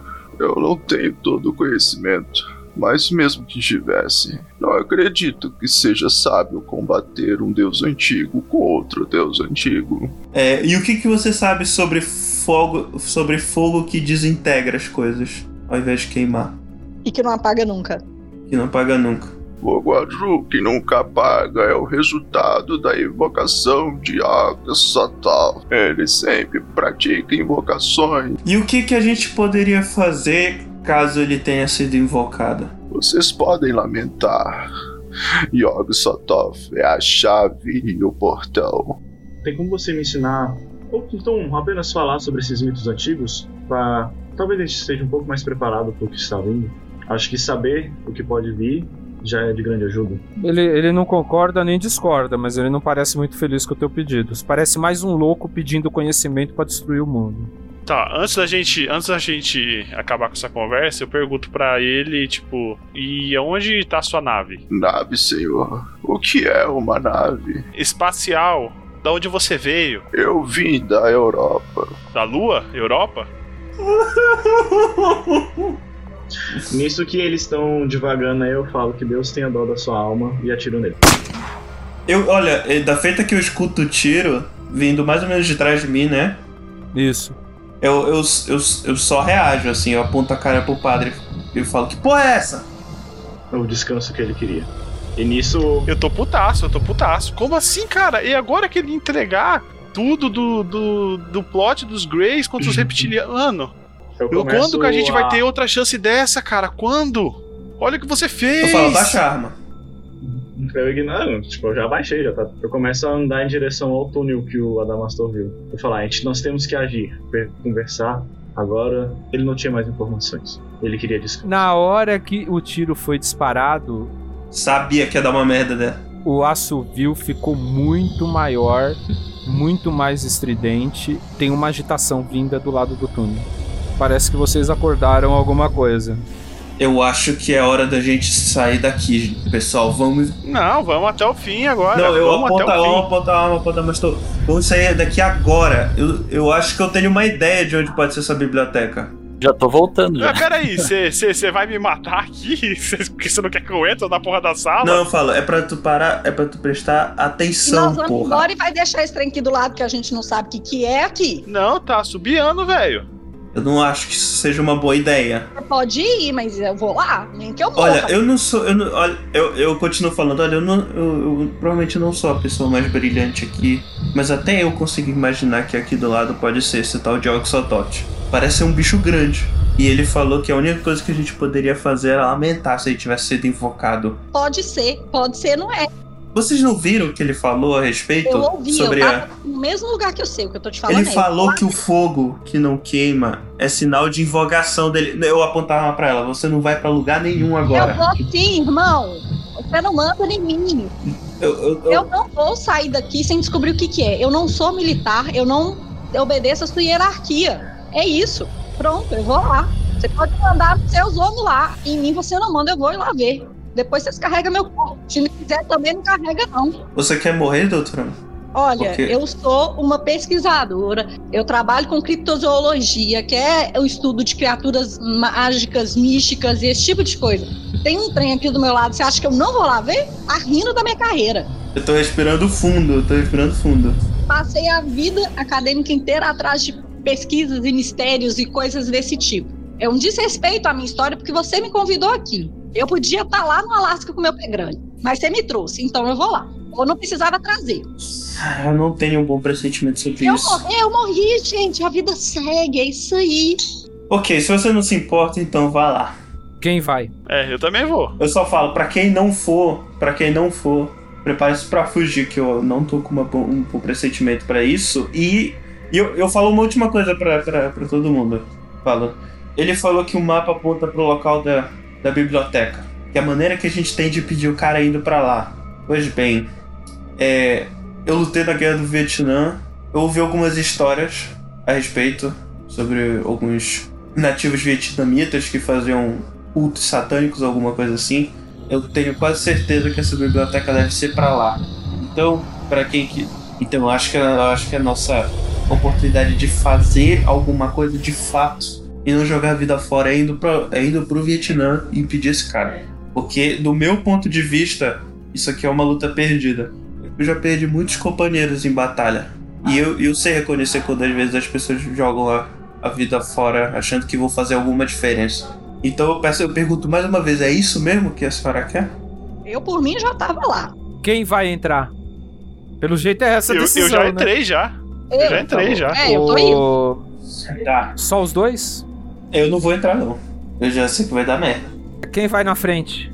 Eu. Jacira vai na frente, a Damastor atrás, tem que ajoelhar, é um túnel um pouco estreito. Tem luz do outro lado, vocês tiram a grade, seguem por esse respiradouro né, baixo. Vocês saem na parte a uns dois metros numa- de altura, num buraco no teto.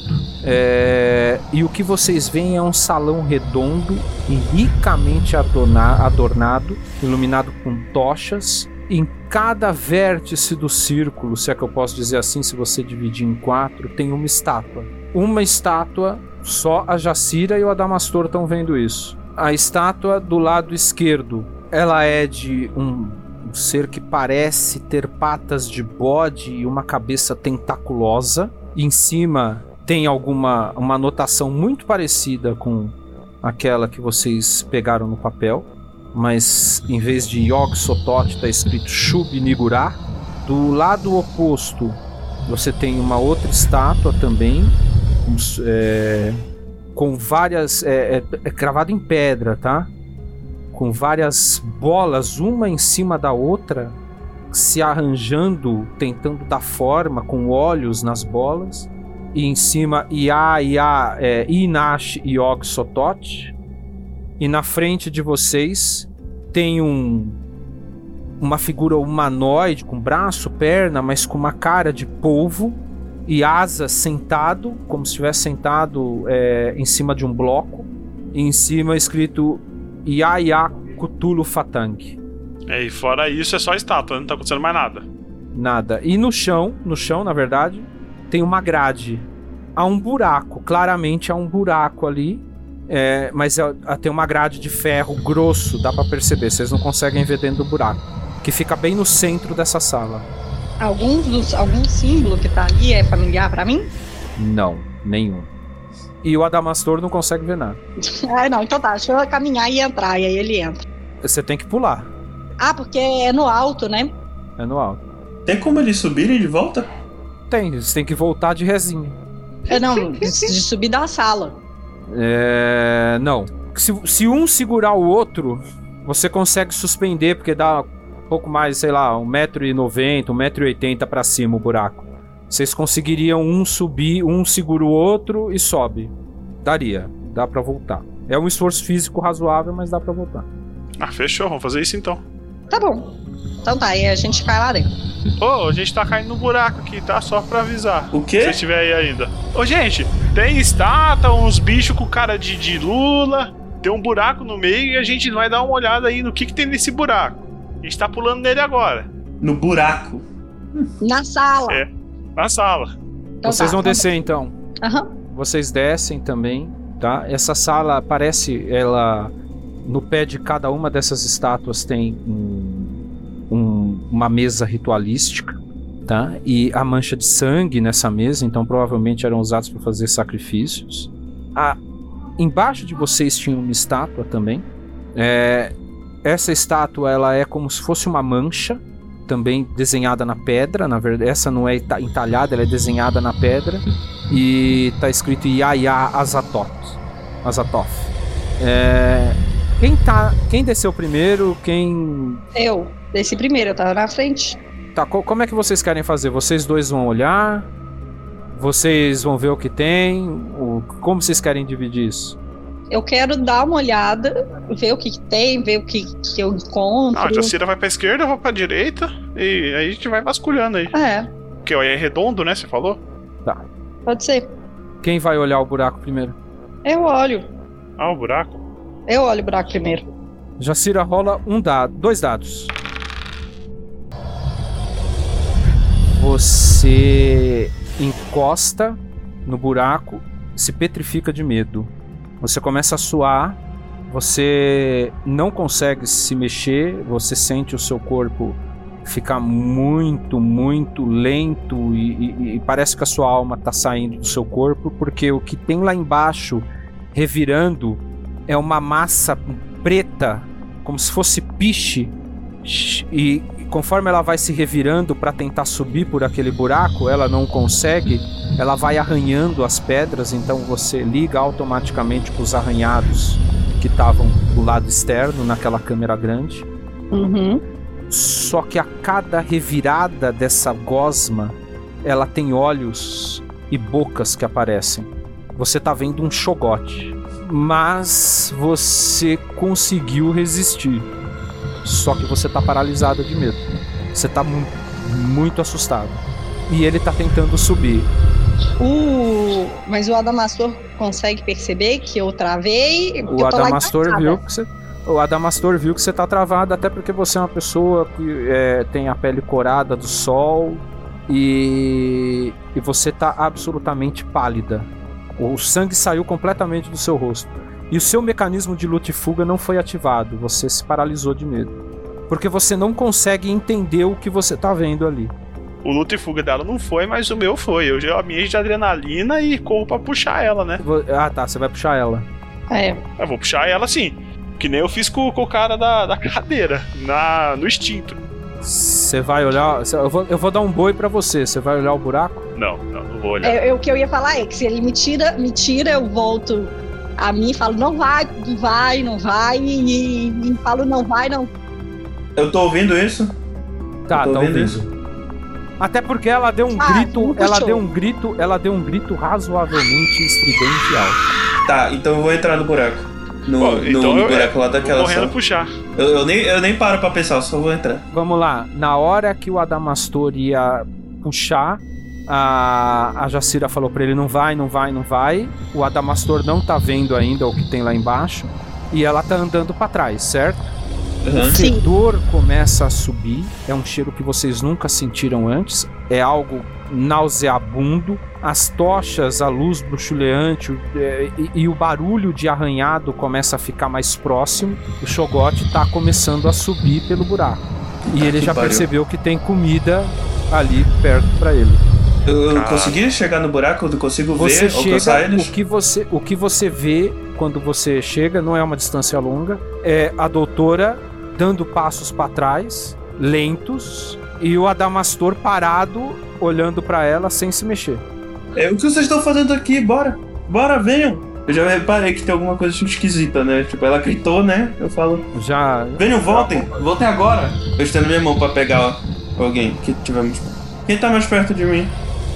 Eu, porque eu tô. Eu, eu vim do seu lado, eu tô de costas. Mas tu já, já, já consegue te mexer? Tá paralisado de medo ainda? Eu tô em choque. Doutora Maria, venha! Ele tá, é 1,90m mais ou menos o tamanho, né, do. é por aí, por aí. Ela pode tentar pular, né? Que vai ser difícil, porque ela não é alta. Eu, eu dou pezinho pra. Como é que você vai voltar? Como é que você vai voltar para perto do buraco? Você vai voltar como? Você vai passar em cima, do, você vai passar em cima da grade, é isso? Eu vou dar a volta, né? Pelo amor de Deus, gente. Se ela olhou pro, pro buraco assustou. Não, mano, eu tô achando que tá cheio de reptiliana.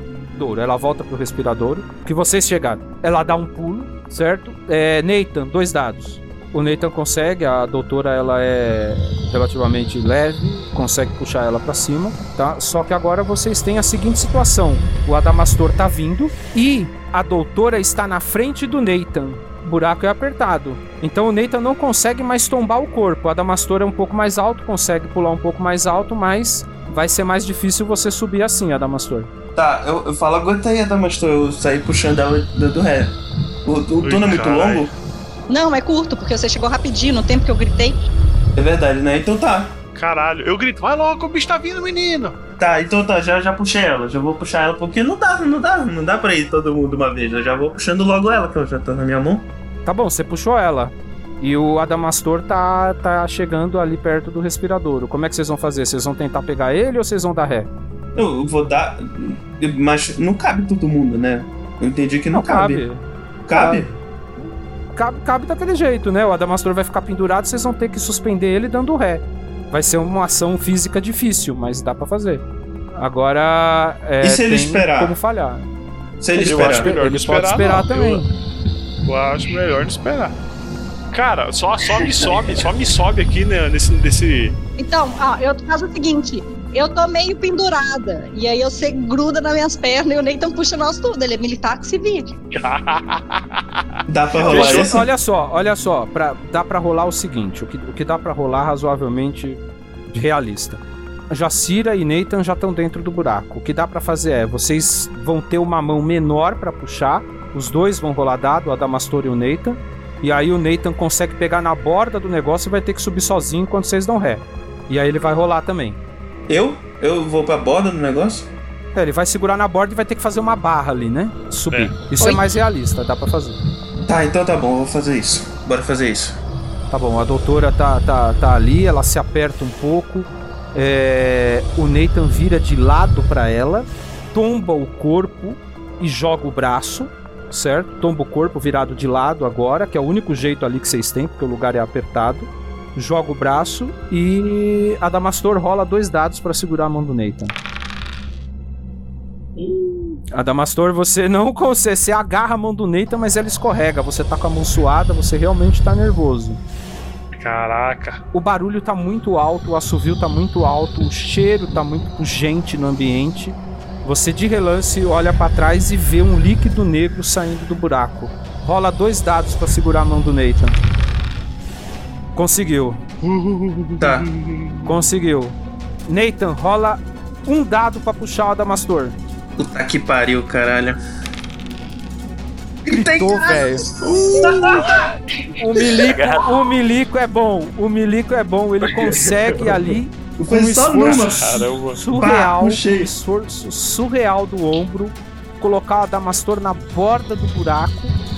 Adamastor, você tá segurando na borda do buraco. Nathan, você vai dar ré agora pra Jacira, é isso? Pro Nathan poder su- pro Adamastor poder Isso, subir? isso, agora. Gente vai fazer isso agora.